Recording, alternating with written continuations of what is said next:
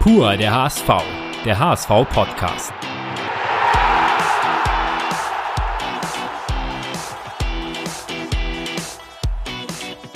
Moin und herzlich willkommen zu einer neuen Ausgabe von Pur der HSV, unseren HSV-Podcast, in dem wir Spieler und Verantwortliche des Vereins näher vorstellen wollen. Heute die 20. Folge und neben mir, wie immer, mein geschätzter Kollege Thomas Husmann. Moin Lars. Moin Tom, schön, dass du wieder da bist. Und wir haben heute einen Gast zusammen, ein, ja, man kann gar nicht sagen, wo er bei uns spielt. Im Moment Rechtsverteidiger, hat aber auch schon Innenverteidiger gespielt, defensives Mittelfeld, Achter. Ist ein polyvalenter Spieler, wie man so schön sagt und worüber wir auch sicherlich sprechen werden. Geboren in Osterkappeln und äh, seit 2020 zu Hause in Hamburg. Herzlich willkommen, Moritz Heyer. Moin, ich freue mich hier zu sein. Ja, wir freuen uns auch vor allem, weil wir auch einen Termin finden wollten und du hast dich sogar an einem freien Tag dazu entschieden, hier mit uns zusammenzusitzen, was wir sehr, sehr schön finden. Vielen Dank dafür. Und äh, deswegen vielleicht mal zum Einstieg äh, so eine Frage, wie sieht denn so ein freier Tag ohne Fußball, ohne Fußballtraining im Hause von Moritz Heyer so aus? Was, äh, wie, wie planst du so einen Tag? Wie, wie gehst du daran? Was, was machst du morgens so? Ja, also erstmal schlafe ich natürlich aus. Ich glaube, das tut dann auch mal ganz gut. Ähm, ja, danach frühstücke ich ganz in Ruhe, gehe dann vielleicht einen Kaffee trinken, treffe mich vielleicht mit dem einen oder anderen Freund. Ähm, ja, so sieht so ein Tag eigentlich aus. Gerne gehe ich auch spazieren. Äh, bei so einem Wetter bietet sich das natürlich dann an und äh, macht natürlich dann auch ein bisschen mehr Spaß, als wenn es dann anfängt zu regnen. Ähm, ja, bei der Sonne ist natürlich immer schön, die Zeit draußen dann zu verbringen. Bist du auch schon morgens aktiv? Also wie bist du morgens? Brauchst du erstmal einen Kaffee oder ähm, ist das ja, also einen Kaffee brauche ich morgens auf jeden Fall. Ich glaube, äh, sonst wird es sehr, sehr schwierig für mich wach zu werden. Aber ja, das ist dann halt so ein Ritual, was man sich dann nach und nach so ein bisschen aneignet. Ähm, ja, ohne ist es dann vielleicht etwas schwieriger, wach zu werden. Kaffee ist ja dann gleich so eine Religionsfrage. Wie ist das bei dir? Hast du da eine eigene Maschine, Kapselkaffee, Filterkaffee? Holst du dir deinen Kaffee? Nee, ich habe tatsächlich eine Siebträgermaschine ähm, seit, ich glaube, zwei Monaten jetzt und bin, bin sehr, sehr zufrieden, schmeckt sehr, sehr gut. Ähm, deswegen, ja, bin ich da vielleicht dann schon ein bisschen, bisschen fortgeschritten, sage ich mal. Das ist schon Sieb fortgeschritten, ja, auf jeden Fall. Siebträgermaschine ist was? Ihr ja. kennt das? Du kennst das? Ja, für einen Espresso halt. Also, ja, ähm, ja wie, wie so ein Barista, sage ich ja. mal. Das ist schon, schon nicht schlecht. Schmeckt auch besser, muss ich sagen. Seitdem ich ihn habe, bin ich, bin ich sehr, sehr zufrieden. Okay. Du sagst sonst auch äh, Freunde treffen, ein bisschen draußen sein auf jeden Fall. Was darf sonst an so einem freien Tag nicht fehlen? Also an so einem Tag, wo man auch sich ein bisschen erholen sollte? Ja, ich glaube, ähm, einfach die Zeit ein bisschen genießen, vielleicht nicht, nicht ganz so viel an Fußball zu denken, einfach mal ein bisschen den Kopf frei kriegen. Klar habe ich natürlich mit dem Studium dann vielleicht auch nochmal ähm, am freien Tag ein bisschen was zu tun. Jetzt, jetzt heute und gestern tatsächlich nicht. Ähm, habe ich mir ein bisschen, bisschen Pause genommen. Ähm, ja, aber grundsätzlich, glaube ich, muss ich dann auch ab und zu noch was für Studium tun. Ähm, das war jetzt heute und gestern halt nicht der Fall, aber ja. Was, dann demnächst wieder. Was studierst du nebenbei und wie lange ist das schon? Äh, Sport Business Management. Ich bin jetzt im sechsten Semester. Hoffe, dass ich dann jetzt ja nächstes Jahr dann fertig bin. Oder mein Ziel ist es, nächstes Jahr fertig zu sein. Ähm, und ich denke auch, dass ich das gut schaffen kann. Okay. Wie sind deine Erfahrungen so als Student? Du machst ja an Fernuni. Ja, also es ist, ist schon, schon aufwendig. Also klar muss man sich dann alles so ein bisschen selber beibringen. Klar hat man die eine oder andere Online-Vorlesung, in der das so ein bisschen, bisschen erläutert wird. Ähm, aber ich glaube, dass es ja, für den Kopf dann vielleicht noch ein bisschen besser ist, dass man sich alles so ein bisschen selbst beibringt, ähm, sich selbst ja hinsetzt und selbst motiviert. Das ist ja dann vielleicht nicht immer ganz so einfach, hat man vielleicht nicht immer ganz so Lust drauf, aber ja, da musste ich mich dann auch so ein bisschen, bisschen reinfinden, glaube ich. Hatte am Anfang jetzt auch nicht so, so die extreme Motivation, aber inzwischen geht's eigentlich, weil ich weiß, ähm, dass ein Ende in Sicht ist, das macht immer schon viel aus und ja, deswegen passt das soweit alles. Äh, Sport- und Business Management, warum gerade der Studiengang und welche Erfahrungen sammelst du da so? Ja, also grundsätzlich wollte ich halt irgendwas mit dem Sport machen, was so ein bisschen, ja, vielleicht in, in die sportliche Materie damit reingeht. Und deswegen habe ich mich damals so entschieden, klar hätte ich auch normal BWL studieren können, ähm, ja, habe mich aber dann, dann entschieden, dass ich ein bisschen was in die Richtung Sport machen möchte, weil mir das dann vielleicht auch ein bisschen mehr Spaß macht. Ähm, und dementsprechend ist eigentlich relativ ähnlich wie BWL, sage ich mal, nur ein bisschen dann äh, ja in den Sportbereich noch reinbezogen. Ähm, das ist halt so der größte Unterschied eigentlich. Mhm. Wie sieht so der Kontakt mit Mitstudierenden aus? Ist das dann manchmal auch so, oh, das ist ja der Fußballer vom HSV? Ähm, nee, tatsächlich kenne ich da kenne ich da nicht so viele. Klar habe ich mit dem einen oder anderen zusammengespielt, der der das dann auch macht. Habe auch mhm. schon mit ähm, ja Mats Fackler, einem guten Kumpel von mir, eine Prüfung zusammengeschrieben im selben Raum. Es war war auch ganz ganz amüsant, sag ich mal. Ähm, ja, aber grundsätzlich ähm, kennt man die Mitstudierenden eigentlich nicht so klar. Wenn man dann mal einen vom Fußball kennt, dann ähm, quatscht man ein bisschen, aber ja, ist jetzt noch nicht so oft vorgekommen. Ist es dir wichtig, so einen Ausgleich auch zu haben zum, zum Fußball, zu, dein, zu deiner Tätigkeit, Haupttätigkeit?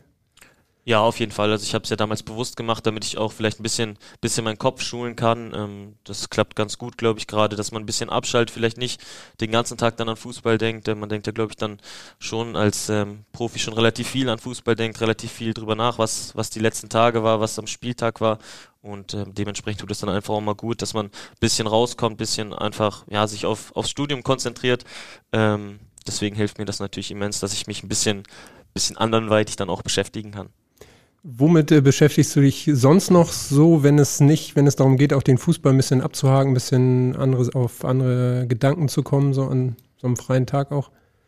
Ja, tatsächlich. noch was? Ja, es also hat auch mit Fußball zu tun. Ich spiele ähm, ganz gern FIFA mit ein paar Freunden, ähm, gucke natürlich dann auch Champions League. Das ist dann ja vielleicht den, dem Beruf geschuldet so ein bisschen, dass man äh, da natürlich dann nicht nicht ganz abschalten kann. Ähm, ja, aber ansonsten habe ich jetzt nicht irgendwie was, klar gehe ich gerne spazieren, das habe ich ja vorhin schon gesagt, ähm, aber ansonsten habe ich jetzt nichts, wo ich sage, ja, das, das mache ich auch noch gerne. Ähm, ich gucke gerne Basketball oder NBA, ähm, das macht mir noch relativ viel Spaß, aber ansonsten ist dann größtenteils viel Fußball, was glaube ich auch ganz normal ist. Schaust du das dann immer als äh, einfach interessierter Beobachter oder gibt es auch Mannschaften, die du besonders gerne spielen siehst beim Fußball und für wen steckt dein Herz in der NBA? Ähm, tatsächlich gucke ich das dann eher so als Beobachter. Also ich habe jetzt nicht einen Verein, den ich, auf den ich extrem fixiert bin, ähm, sei es im Fußball, sei es in der NBA. Ähm, deswegen, ja, ich gucke ein bisschen auf Carmelo Anthony, aber es ist, ist ja leider schon raus aus den Playoffs. Mhm. Ähm, ja, von daher ja, gucke ich jetzt, dass, dass die Spiele gut sind, hoffe, dass ich ein paar schöne, spannende Spiele sehe. Wenn ich dann mal äh, die Highlights gucke, beziehungsweise wenn ein Spiel nicht mitten in der Nacht läuft, dann gucke ich mir das auch mal an. Aber ja, größtenteils laufen die Spiele ja mitten in der Nacht, das ist dann auch ein bisschen schwierig. Ähm, ja, aber größtenteils dann als Beobachter. Woher kommt dein Fable für Carmelo Anthony? Ich bin ja auch so ein bisschen Basketball bewandert und das ist ja schon noch, äh, seine Hochzeit ist ja ein paar Jährchen her eigentlich. Ja, ich, ich weiß gar nicht, wir saßen damals mit ein paar, mit ein paar Freunden zusammen, ich weiß gar nicht mehr, welches Spiel das war, haben ein bisschen NBA geguckt und dann gab es halt diesen, diesen Jubel, den er halt immer macht, ähm, wenn er einen Dreier wirft. Und seitdem, ja, finde find ich ihn ganz lustig oder finde ich ihn mhm. ganz cool. Ähm, cool, sehe ihm gerne beim Spielen zu. Klar ist er jetzt vielleicht ein bisschen, bisschen ins Alter gekommen, ähm, aber ja, seitdem ist es dann halt so, dass wir alle oder alle drei es dann halt extrem feiern oder extrem lustig finden. Deswegen ja auch der Torjubel dann da. Ähm, ja, das ist, das ist halt so das, was. Der auch dein Torjubel jetzt geworden ist, also. Ja, also meine Freunde hatten sich eigentlich schon letzte Saison gewünscht, da habe ich, hab ich dann nie gemacht irgendwie und dann, diese Saison habe ich ja dann ähm, am ersten Spieltag direkt getroffen, dann, ja, war es dann halt relativ spontan und, ähm, ja, ich glaube, ähm, das muss man vielleicht auch noch dazu sagen, der Kumpel damals war natürlich auch Schalke-Fan. Ähm, deswegen habe ich es dann vielleicht auch ein bisschen gemacht, um ein bisschen aufzuziehen. Äh, das hat natürlich dann auch ganz gut gepasst. Ähm, ja, deswegen ist das jetzt, habe ich das jetzt so beibehalten und ich glaube, ja, die Jungs freuen sich extrem drüber. Ich finde es auch ganz cool, von daher passt das ja alles soweit. Sehr schön. Ähm, wir waren eben noch bei besonderen ähm, Hobbys äh, oder Ticks und einer, der dich äh, sehr gut kennt, der hat zu diesem Punkt auch mal eine Frage. Hallo Moritz, hier ist dein Vater. Ich habe gehört, dass du heute im HSV Podcast zu Gast bist. Und da möchte ich dir natürlich auch gerne eine Frage stellen. Bei Frauen spricht man ja immer oft davon, dass sie einen Schuhtick haben. Aber es soll ja auch Männer mit Schuhtick geben. Wie sieht es denn bei dir aus? Wie viel Paar Schuhe hast du denn so im Schrank? Oh. Ja. ich glaube, die Frage kam vielleicht ein bisschen eher von meiner Mutter. Ich weiß gar nicht, ob mein Vater genau weiß, wie viele Schuhe ich habe.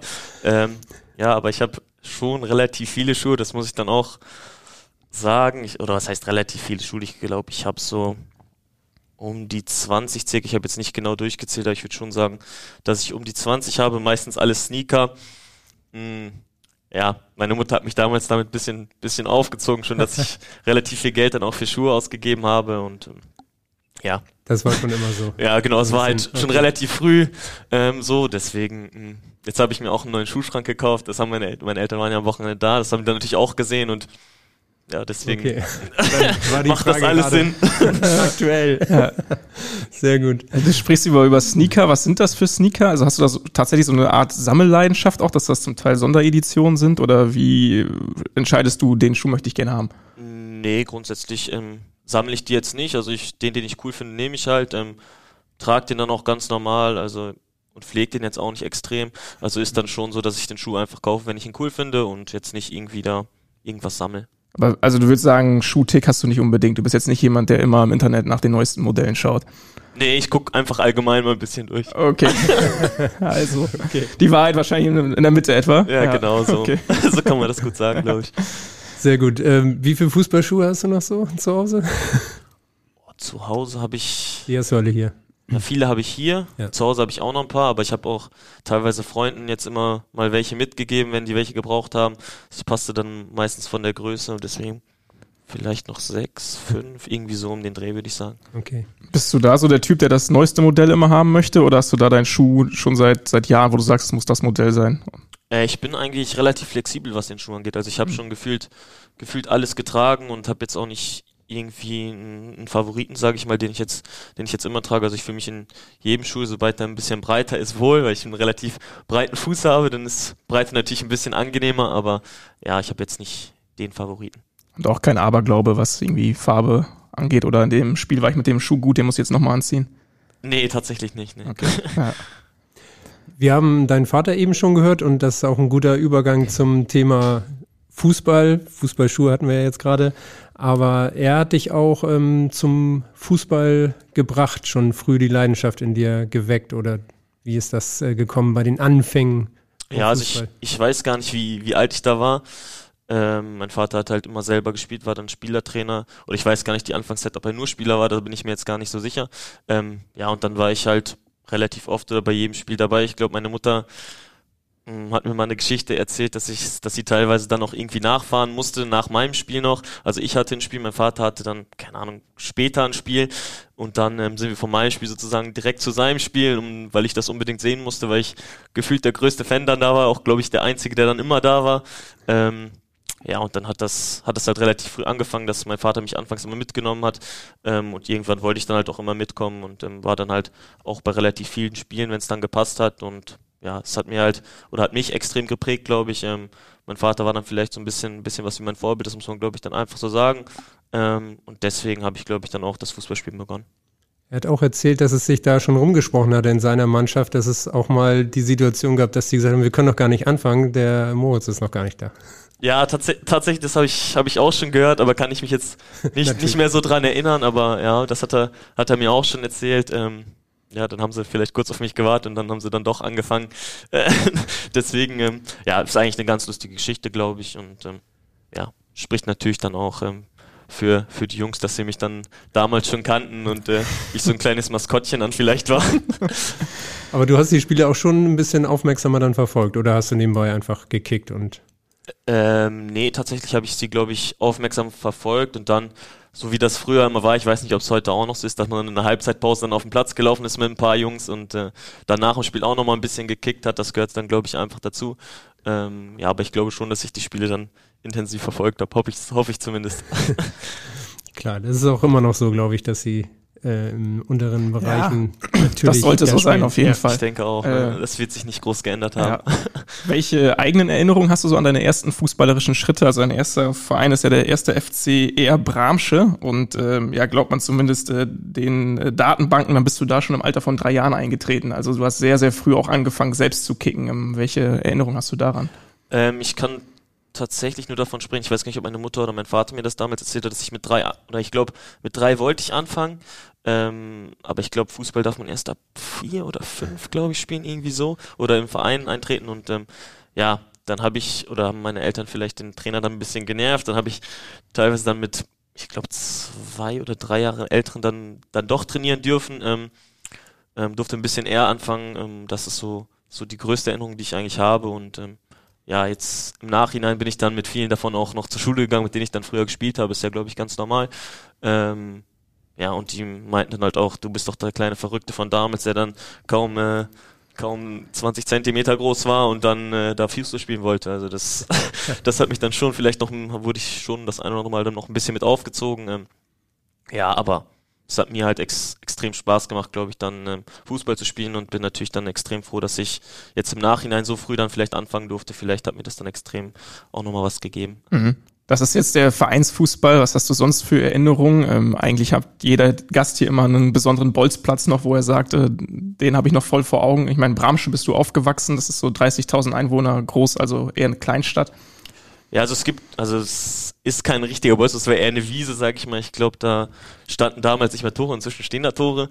Da, ähm, ja, da bin ich mit meinem Vater, wenn er dann von der Arbeit kam, ähm, habe ich ihm gesagt, komm, wollen wir ein bisschen Fußball, oder habe gesagt, können wir bitte Fußball spielen? Ich glaube, Papa ja, hat's, hat's gerne gemacht, aber ich glaube schon, dass das eine oder andere Mal dann vielleicht auch nicht so Lust hatte, aber er hat's dann immer mit mir gemacht und dann sind wir, glaube ich, was war das, vielleicht 500, 600 Meter weiter mit dem Fahrrad, glaube ich, sogar gefahren oder zu Fuß gegangen und ähm, ja, da wurde dann ja, ein bisschen Fußball gespielt. Am Anfang waren wir nur, nur zu zweit und dann, wie das dann immer so ist auf so einer Großwiese, dann kommen dann äh, mehrere Leute dazu und ich glaube zum Schluss weiß ich gar nicht, wie viel wir dann waren, hatten auf jeden Fall extrem Spaß.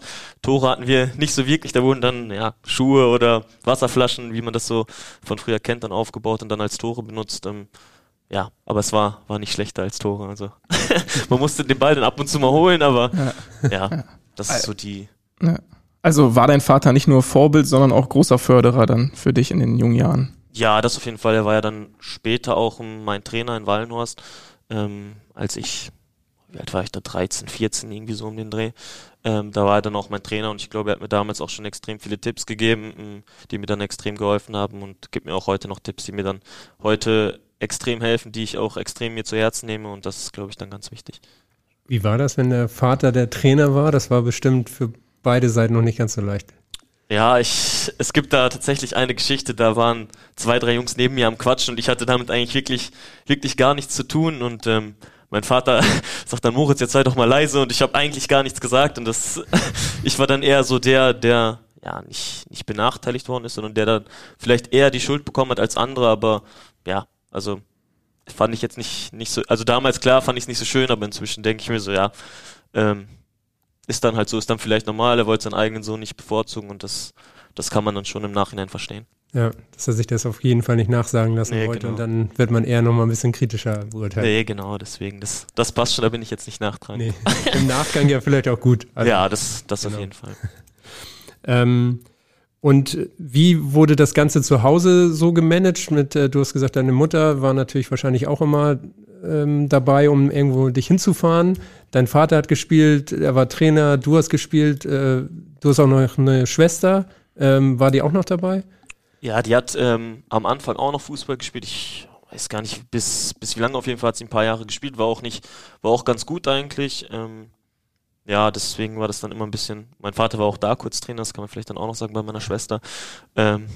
Da war er aber nicht mehr bei mir Trainer, also er hatte immer nur sozusagen einen Trainerjob, ähm, den er dann gemacht hat. Und ja, deswegen ähm, war es, glaube ich, für meine Eltern vielleicht auch nicht, nicht ganz so leicht, das, das alles zu handeln, beziehungsweise mich dann auch teilweise immer nach Osnabrück zu bringen zum Training. Also meine Mutter hat mich ja größtenteils gebracht nach der Arbeit, hat bis 18 Uhr gearbeitet, danach hat sie mich dahin gebracht. Und ähm, ja, da, das ist, da bin ich schon sehr, sehr dankbar für, dass, dass man das damals, oder dass meine Mutter das damals gemacht hat, weil ich glaube, das ist ähm, ja, nicht, nicht selbstverständlich ist jetzt im Nachhinein. Vielleicht habe ich mich dafür auch nicht, nicht so oft bedankt, wie ich es hätte machen sollen. Ähm, ja, das ist dann, ähm, ja, im Nachhinein weiß man das dann vielleicht doch noch ein bisschen mehr zu schätzen, als man es dann damals wusste.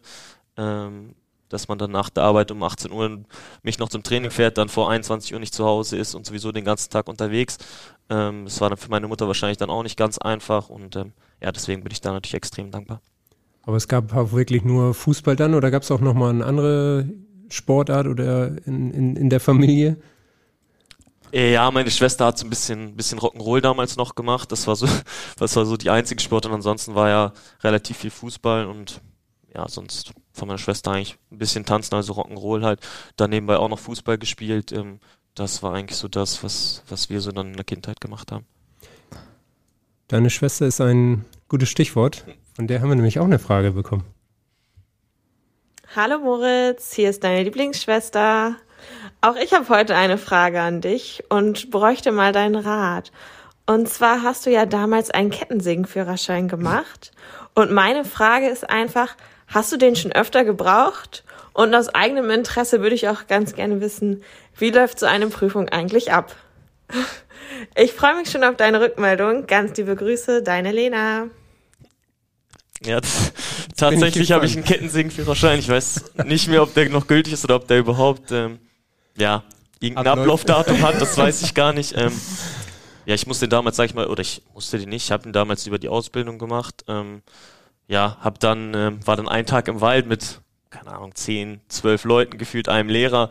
Und ähm, ja, der hat uns dann erstmal erklärt, ähm, wie wir den Baum am besten ansägen, ähm, wie wir ihn dann fällen und wo er dann hinfällt. Und ähm, ja, dementsprechend durfte ich dann, durfte ich dann auch mal einen Baum fällen, hatte natürlich ein bisschen, bisschen Angst, dass der in die falsche Richtung kippt, muss ich auch ganz ehrlich sagen, ähm, weil ich das dann, so ein Ding halt auch noch nie richtig in der Hand hatte und da ja doch schon ordentlich ähm, was hintersteckt. Und ähm, ja. Ähm, dementsprechend hatte ich ein bisschen Respekt, hatte auch damals, muss ich auch ehrlich sagen, keine Schnittschutzhose an, weil wir nicht mehr genug hatten. Da musste ich, oh, musste ich, bei musste ich ohne klarkommen. No und, no und dann war ich natürlich auch ein bisschen, bisschen ängstlich dann vielleicht, dass man dann vielleicht auch verstehen kann. Ähm, ja, aber der Baum ist zum Glück in die richtige Richtung gefallen und äh, ja, und seitdem habe ich ihn aber auch nicht mehr benutzt. Hatte auch, glaube ich, seitdem hatte ich noch mal eine Kettensäge Hand. Ich glaube auch nicht. Ähm, ja, deswegen, vielleicht brauche ich ja irgendwann nochmal, weiß man nicht, aber ähm, Okay. ja, wenn dann, dann opfere ich mich auf jeden Fall. Wenn meine Schwester mal einen Baum fällen möchte, dann mache ich das natürlich. Dann bist du am Start. Äh, Für welche Ausbildung braucht man einen Kettensägenführerschein? Ähm, das war damals ein Einzelhandel, also ähm, da wurde dann ja so im Gartenbereich ähm, relativ viel verkauft. Ähm, dementsprechend, ja, gehörte das dann halt so ein bisschen dazu, dass man dann Kettensägenführerschein hat oder haben halt alle gemacht und dann äh, ja, habe ich es hab ich's dann auch gemacht, ja. Dass du auch Produktkenntnis hast, sozusagen. Ja, genau, dass ich auch einmal so ein, man kann es ja nicht das Ding verkaufen, wenn du es noch nie in der Hand gehabt hast, so, das ist natürlich schwierig, ne? Einmal vorführen und ja, erster Tipp, immer eine sichere Hose anhaben. Ja, also bei mir Geht ging es damals ohne, ohne, aber besser ist, glaube ich, mit. Also da hätte ich mich auch sicherer gefühlt.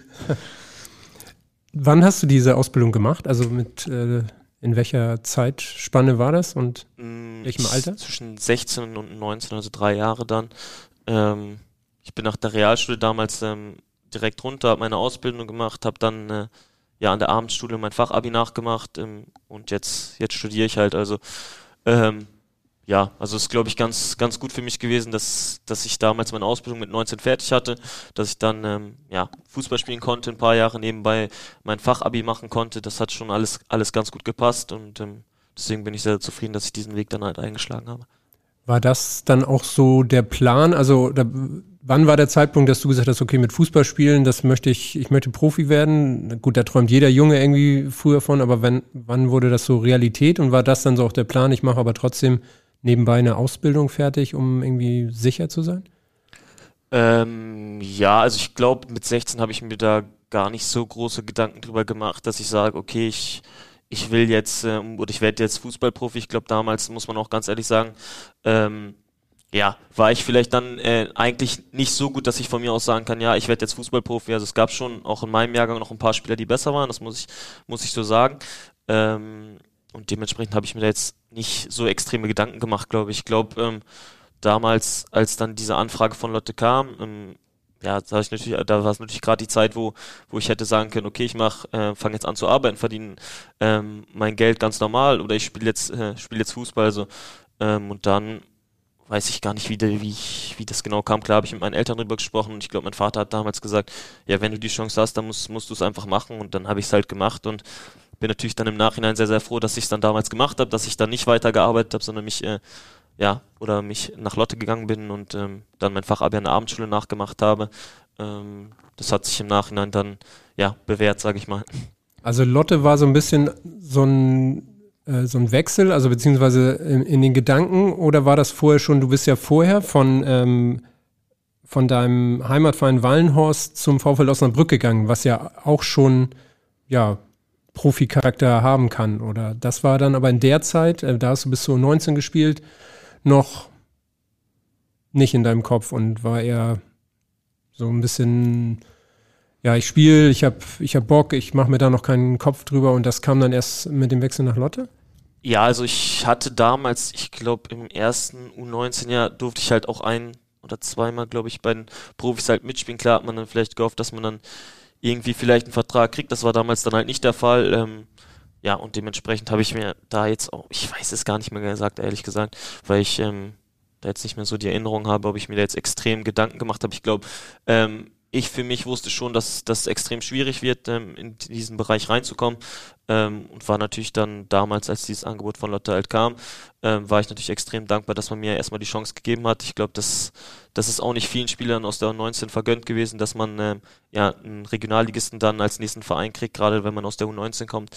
Ähm, von daher, ja, war das, war das ein guter Weg für mich persönlich. Ähm, ja, aber ich habe, ich glaube, ich habe mir da nicht so so extrem eine Platte drüber gemacht, muss ich sagen. Ist ja manchmal vielleicht auch nicht schlecht, wo du so deinen persönlichen Weg ansprichst. Also mit 13 Jahren in den Nachwuchs von VfL Osnabrück gewechselt. Wenn du da jetzt nochmal so zurückschaust, war das vielleicht am Ende auch ein Segen, dass du immer so in deinem familiären Umfeld geblieben bist? Weil Osnabrück ist ja jetzt auch um die Ecke. Und wäre es halt eigentlich für dich auch in Frage gekommen, in dem Alter, sage ich mal, in den NLZ zu wechseln, was sich in Bayern, Baden-Württemberg, wo auch immer befindet? Ich glaube tatsächlich, dass es dass ich mich nicht so wohl gefühlt hätte, wenn ich jetzt im Internat gewesen wäre. Also es hat mir schon extrem, extrem gut getan, bei der Familie zu Hause zu leben, ähm, mit meinen Eltern, mit meiner Schwester, mit meinen äh, Großeltern. Ich glaube, dass äh, ja, das wäre, glaube ich, schwierig geworden, wäre ich jetzt so weit weg gewesen. Ähm, ähm, deswegen glaube ich schon, dass es, dass es so besser war für mich persönlich und dass das mich mehr geprägt hätte, als wenn ich woanders hingegangen wäre. Und trotzdem bist du jetzt zum Vorfeld Osnabrück gewechselt, obwohl du beim TSV Wallenhorst so, der das dann dein Jugendclub wahrscheinlich ist, wo du auch viele Kumpels hattest. Ähm, wie war der Schritt denn dann? Ja, also es ging ja damals, ich weiß gar nicht, ob das, ich glaube, der VfL Osnabrück hat damals in der U15 Regionalliga gespielt und Wallenhorst war damals, ich weiß gar nicht, die Liga drunter, ich weiß gar nicht, wie die hieß, oder weiß jetzt nicht mehr, wie die hieß, damals wusste ich es natürlich. Ähm, und deswegen habe ich einfach gedacht, ja, ich will gerne Liga höher spielen. Natürlich war der Respekt vom VfL Osnabrück dann schon gegeben, weil ähm, ja, ja in meinem, meinem Ort ähm, schon anerkannt war, also Riesenverein dann halt, äh, wenn man aus so, einem, so einem kleinen Stadtteil oder so einer kleinen Stadt dann kommt. Ähm, deswegen ähm, ja, war das schon, glaube ich, für mich der richtige Schritt. Ähm, und ja, jetzt im Nachhinein habe ich mich da auch, oder ich habe mich in Wallenhaus mit sehr vielen gut verstanden. Ein paar sind dann auch mit mir nach Osten oder sind zur gleichen Zeit wie ich dann nach Osnabrück, der eine oder andere vielleicht ein Jahr später. Ähm, also es war schon so, dass relativ viele, ich relativ viele Jungs dann auch kannte, gerade auch von der Landesaus, oder die Landesauswahl ließ das gar nicht, ähm, Auswahltruppe damals, ähm, waren auch relativ viele mit drin ähm, in Osnabrück, die man dann halt kannte und deswegen war es halt schon relativ leicht, damals dann auch Anschluss zu finden und ähm, hat es mir natürlich extrem leicht gemacht. Einer von genau diesen Wegbegleitern haben wir auch nochmal eine Frage. Moin Mo. So, ich sollte mir eine Frage überlegen. Ich habe natürlich lange drüber nachgedacht und äh, da wollte ich es einfach mal, ja, ich nenne es mal simpel halten und mal fragen, was wäre für dich, äh, ich nenne es jetzt mal der schönste bzw. coolste Moment, den wir gemeinsam erlebt haben? Aus deiner Sicht? Ja, einmal kurz, das war Eduard Keib, der ein, ja, einer deiner ältesten und längsten Freunde ist, den du auch schon ja, aus ja, Kinderzeiten sozusagen kennst. Ja, tatsächlich kenne ich den ähm, ja fast schon fast schon über meinen Vater, weil mein Vater war damals in Hesepe, heißt das, so ein kleiner Ort neben Bramsche, ähm, war damals Trainer da und da habe ich ihn dann halt auf dem Sportplatz, sage ich mal, kennengelernt und ja, seitdem verstehen wir uns ganz gut. Ähm, ähm, oder verstehen uns sehr gut und ähm, ja, dementsprechend ähm, sind wir halt immer noch Freunde und ähm, ja, um vielleicht zu seiner Frage zurückzukommen, ich glaube, ich weiß schon, worauf er anspielen will. Ähm, das war damals in, ja, für mich war es, glaube ich, nicht der schönste Augenblick, aber ich glaube, dass, äh, dass, dass er das für sich dann ähm, vielleicht in Anspruch nimmt, dass für ihn der schönste Augenblick war. Ähm, man muss dazu sagen, Eduard ist, ist ein Typ, der oder ein Fußballspieler, der sehr, sehr gerne Tricks macht und ähm, ja, dann war, haben wir mal, oder haben mehrere Spiele mit Lotte 2 damals zusammen gemacht, in der Bezirksliga war das, glaube ich. Und dann gab es da ein Freundschaftsspiel, ähm, ja, der hat, hat glaube ich, Rechtsverteidiger das Spiel gespielt und ich habe auf der 10 oder im Sturm gespielt, wieso, weiß ich jetzt auch gar nicht genau. Ähm, ja, und dann ähm, lief er über außen durch, machte eine Rabona-Flanke perfekt zu mir und dann stand ich alleine vorm Tor und ich musste, musste einfach lachen, weil weil ich mir das, weil er immer erzählt hat, er ist der Beste und, und sowas. Und ich konnte mir einfach nicht vorstellen, dass diese Flanke jetzt angekommen ist. Dann war ich einfach während des Schießens am Lachen und dann habe ich den Ball natürlich nicht reingemacht. Und ja, also, ja, dementsprechend ist das dann äh, sein Moment und ich glaube, er ist auch noch ein bisschen sauer auf mich, dass ich den damals nicht reingemacht habe. So erinnert sich keiner an die Rabona-Flanke. Ähm, ja, ich glaube also ich glaub tatsächlich, dass er diesen Moment meint, aber ja, natürlich ähm, hatten wir schon einige Momente, die sehr, sehr, sehr lustig waren. Ähm, er kommt ja auch relativ oft nach Hamburg, muss man sagen. Ähm, deswegen ähm, ja, freue ich mich natürlich immer, wenn er kommt. Ähm, hat natürlich auch einen, ja, einen kleinen Schaden, also es ist schon ganz lustig, mit ihm dann Zeit zu verbringen. Scheint so bei der Geschichte sehr gut. Aber ähm, er war auch einer, mit dem du halt an, an verschiedenen Stationen zusammengespielt hast. Ja, also ähm, ja, in Wallenhorst hat er mit mir zusammen oder haben wir zusammen gespielt. Im, in Osnabrück war er dann, war ich in der A-Jugend, er war in der U23, das glaube ich. Ähm, da haben wir dann auch ein, zwei Mal, glaube ich, ähm, zusammen trainiert, sage ich mal. Und in Lotte, dann haben wir halt auch mal ein paar Spiele zusammen gemacht, äh, wo dann auch diese berüchtigte Rabona-Flanke kam. ähm, ja, deswegen, also ist schon schon Wegbegleiter auch im fußballerischen Bereich, aber ich glaube, dass man das das ein bisschen trennen muss, weil ähm, fußballerisch ähm, ja wir dann vielleicht nicht den ganz großen Weg insgesamt zusammen hatten, aber ich glaube, dass wir einfach ähm, menschlich auf einer Ebene sind und dass wir extrem gute Freunde sind und das bedeutet dann mehr als es, wenn es nur Fußball ist. Und das sind die angesprochenen wichtigen Freunde und das Umfeld, was dich auch gestärkt hat, was du davor erzählt hast. Ja, das auf jeden Fall. Er ist halt auch, äh, auch ein Mensch, wenn, wenn ich irgendwas im fußballerischen Bereich habe, dass, dass er mir dann schon auch einen guten Rat gibt, dass ich darauf auch viel, sehr, sehr viel Wert lege. Ähm, Klar macht er mich auch nach dem Spiel ab und zu mal fertig, aber ich, wenn ich bei ihm zugucke, mache ich ihn auch fertig. Das gehört ja einfach dann dazu. Ähm, ja, und dementsprechend ähm, ja, freue ich mich, dass ich, dass ich so einen Freund habe jetzt über Jahre und ähm, freue mich natürlich auch immer, wenn er, wenn er dann oder wenn wir uns sehen und wenn wir ja einfach mal ein bisschen telefonieren, ist immer, ist immer ganz lustig. Wenn du sagst, du schaust auch selbst bei ihm zu, wo spielt er? Ähm, er spielt jetzt in Büren, aber er wechselt relativ oft den Verein. Okay. Deswegen habe ich, ja, er war ja auch äh, in Bramstedt, da habe ich dann öfter mal zugeguckt. Ähm, es gab tatsächlich auch äh, eine Geschichte, da war nicht zufrieden, da war, es war damals in Büren, da habe ich noch in Osnabrück gespielt. Büren ist auch so neben Lotte, sage ich mal, also auch näher Osnabrück. Ähm, und ähm, den Trainer kannte ich oder kenne ich auch ganz gut. Und dann, ähm, ja, habe ich das, das war glaube ich das erste Spiel, was ich bei ihm bei Büren zugeguckt hatte. Und ähm, dann saß er halt erstmal auf der Bank, da musste ich schon so ein bisschen lachen. Und dann kam er aber auch nur so, ich weiß gar nicht, so vielleicht 20 Minuten lass sein, hatte dann auch nicht mehr so, nicht mehr so Lust dann, äh, dann zu spielen, war auch relativ sauer und dann, ähm, ja, hat er sich nicht, nicht so viel bewegt. Und dann kam der Trainer nach dem Spiel zu mir und sagt, kannst du mir einen Gefallen tun, munter den Kleinen mal ein bisschen auf. Und ja, dann dann waren wir abends noch irgendwie, ich glaube, bei ihm haben ein paar Witze gemacht und dann war das, war das auch wieder gut. Man merkt ja, du hast viele Freunde noch von damals auch. Ähm, bist da immer noch fest verwurzelt so in der Heimat. Was zeichnet für dich diese Freundschaften aus? Ja, ich glaube einfach, dass ähm, klar, ich kann nicht bei jedem Geburtstag sein von ihnen. Das ist, ist ja einfach so. Es ist natürlich extrem schade für mich, muss ich auch ehrlich sagen. Ähm, aber ich glaube trotzdem, dass auch wenn wir vielleicht dann eine gewisse Entfernung auseinander wohnen, dass, dass der Kontakt einfach immer da ist und ähm, dass man da jetzt sich nicht irgendwie auseinanderlebt, nur wenn man jetzt in einer anderen Stadt wohnt. Ich glaube, das ist, ist nicht selbstverständlich und ähm, ja, ich glaube, wenn ich, wenn ich in Osnabrück bin, dann nimmt sich jeder Zeit und das ist, glaube ich, auch was, wo ich sage, das ist auch nicht selbstverständlich und das ist halt so das, was, was ich extrem schätze ähm, an den Jungs und was mir dann auch extrem Freude bereitet, wenn ich dann wieder in Osnabrück bin und die Jungs sagen, komm, wir gehen jetzt, keine Ahnung, was essen oder so, das macht dann, macht dann halt extrem Spaß. Und wie sieht der Kontakt sonst so aus? Also ist der so regelmäßig, dass ihr in einer Woche einmal telefoniert oder?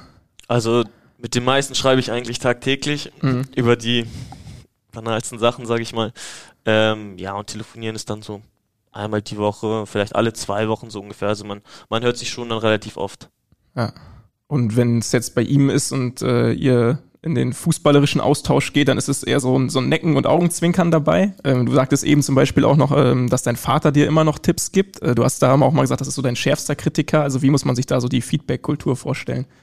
Ja, also Freunde, also, Vater. Also ja. bei meinem Vater, da ist es jetzt tatsächlich besser geworden. Also er sagt nicht mehr, nicht mehr so extrem viel schlechte Sachen. Also er sagt allgemein, ähm, ja, über nach dem Spiel eigentlich relativ, relativ wenig im Moment. Ja, aber ich, ich glaube, ich kann das, kann das inzwischen auch ganz gut einordnen, ähm, weiß natürlich dann auch, wie, wie ich gespielt habe, beziehungsweise was ich gemacht habe, was ich schlecht gemacht habe. Aber ja, der ein, die eine oder andere Sache fällt ihm dann vielleicht doch auf, die sagt er mir dann auch. Und wenn ich dann einen Tipp brauche, dann bin ich, bin ich auch immer als erstes bei ihm. Ich glaube, das ist dann selbstverständlich. Ähm, von meinen Freunden her ist es dann, glaube ich, ja, eher so ein, eher so ein Necken vielleicht. Ähm, ich kann mich noch dran erinnern, ähm, ich weiß gar nicht, gegen wen das war. Als ich, ich glaube, gegen Bremen war das damals, als ich ein Tor geschossen habe. Ähm, Eduard hat mir keine Nachricht geschickt, da habe ich geschrieben, danke, dass du mir gratulierst zum Tor. Und das ist dann so, ja, er sagt, ja, ich habe das bewusst nicht gemacht, weil äh, du hast so viele Nachrichten bekommen, jetzt brauchst du nicht von mir auch noch Lob. so ungefähr, also es ist dann eher so Necken, aber ja, das gehört dann einfach dazu. Und wenn du mal, haben die auch ein gutes ähm, Gefühl dafür, wenn du jetzt, du sagst selber, du kannst es einschätzen, wenn du mal nicht so ein gutes Spiel hattest, nicht so einen guten Auftritt. Also was ist, wenn du, sag ich mal, so in so einem kleinen Loch bist, in einem Tiefpunkt, so holen die dich dann da auch raus und wissen sie auch, wie sie dich zu nehmen haben? Oder suchst du selber dann auch bewusst mal den Kontakt? Weil so über die Tore zu reden und äh, die dann tausenden WhatsApp-Nachrichten zu sprechen und da fehlt halt die tausend erste, okay, das ist ja easy, aber wie ist es so in den Momenten, wo es nicht so läuft? Ja, also die wissen, die wissen schon, wie sie mich dann anfassen müssen, sage ich mal. Ich glaube, ähm, es gibt auch, auch eine Geschichte damals ähm, aus Osnabrück, das war äh, gegen Wiesbaden haben wir gespielt. Ich glaube, wir haben 5-1 verloren und wir wollten eigentlich danach noch losgehen, haben gedacht, okay, wir gewinnen das Spiel und danach gehen wir, gehen wir nochmal los, gehen wir ein bisschen raus. Ähm, ja, da war ich dann natürlich, war ich dann natürlich nicht so, nicht so gestimmt, dass ich Lust hatte, loszugehen, weil es für uns dann damals auch ein wichtiges Spiel war. Und ich glaube, da normalerweise wäre das Spiel unentschieden ausgegangen, hätten die Jungs wahrscheinlich mit mir diskutiert, komm doch mit oder komm doch mit. Ähm, ja, und damals haben sie dann gesagt, ja, lass, lass den Jungen in Ruhe, macht keinen Sinn, den heute mitzunehmen, wir gehen alleine los und ähm, das ist dann auch sowas, wo ich sage, ja, die wissen, wissen dann schon, wie es, wie es dann in mir vielleicht aussieht, beziehungsweise wie es mir dann geht und ähm, dass man, dass einen das dann schon mitnimmt. Um auf diese Phasen so nochmal zurückzukommen, weil du auch Lotte angesprochen hast schon. Dort lief es am Anfang auch nicht ganz äh, reibungslos. Du hast dir wahrscheinlich äh, schon vorgestellt, in der ersten Mannschaft zu spielen. Du hattest aber in der ersten Saison nur vier Spiele, die dann ab dem 29. Spieltag sozusagen, nee, äh, nicht sozusagen, sondern sie kamen erst ab dem 29. Spieltag. Vorher war das dann so ein bisschen äh, zweite Mannschaft und war das so ein Punkt, wo du äh, gesagt hast, oh, das klappt hier doch nicht? Ähm, wie, war, wie waren damals deine Gedanken dazu? Ja, es war relativ, relativ schwierig damals. Klar, du kommst aus der U19, denkst, du bist nicht, bist nicht so schlecht und ähm, ja, dann kommst, kommst du nach Lotte, ähm, spielst da dann in den ersten Wochen oder in den ersten Monaten gar keine Rolle. Ähm, hatte damals dann auch noch eine Patellasehnenreizung, die ich dann ein paar Monate auskurieren musste.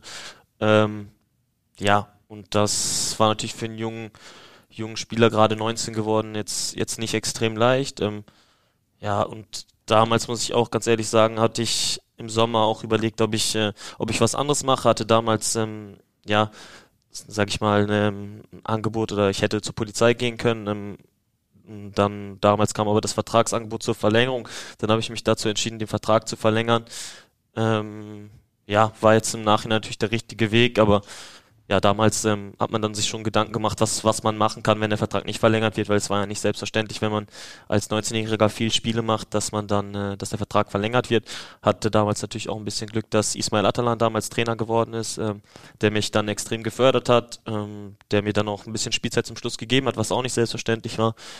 Ähm, das, das hat mir dann extrem geholfen, dass mein Vertrag auch verlängert wurde, was, was dann auch wiederum nicht selbstverständlich war und ähm, das ja. heißt aber, du hattest zu Anfang nur einen Einjahresvertrag. Ich hatte nur einen Einjahresvertrag, ja, genau. Okay.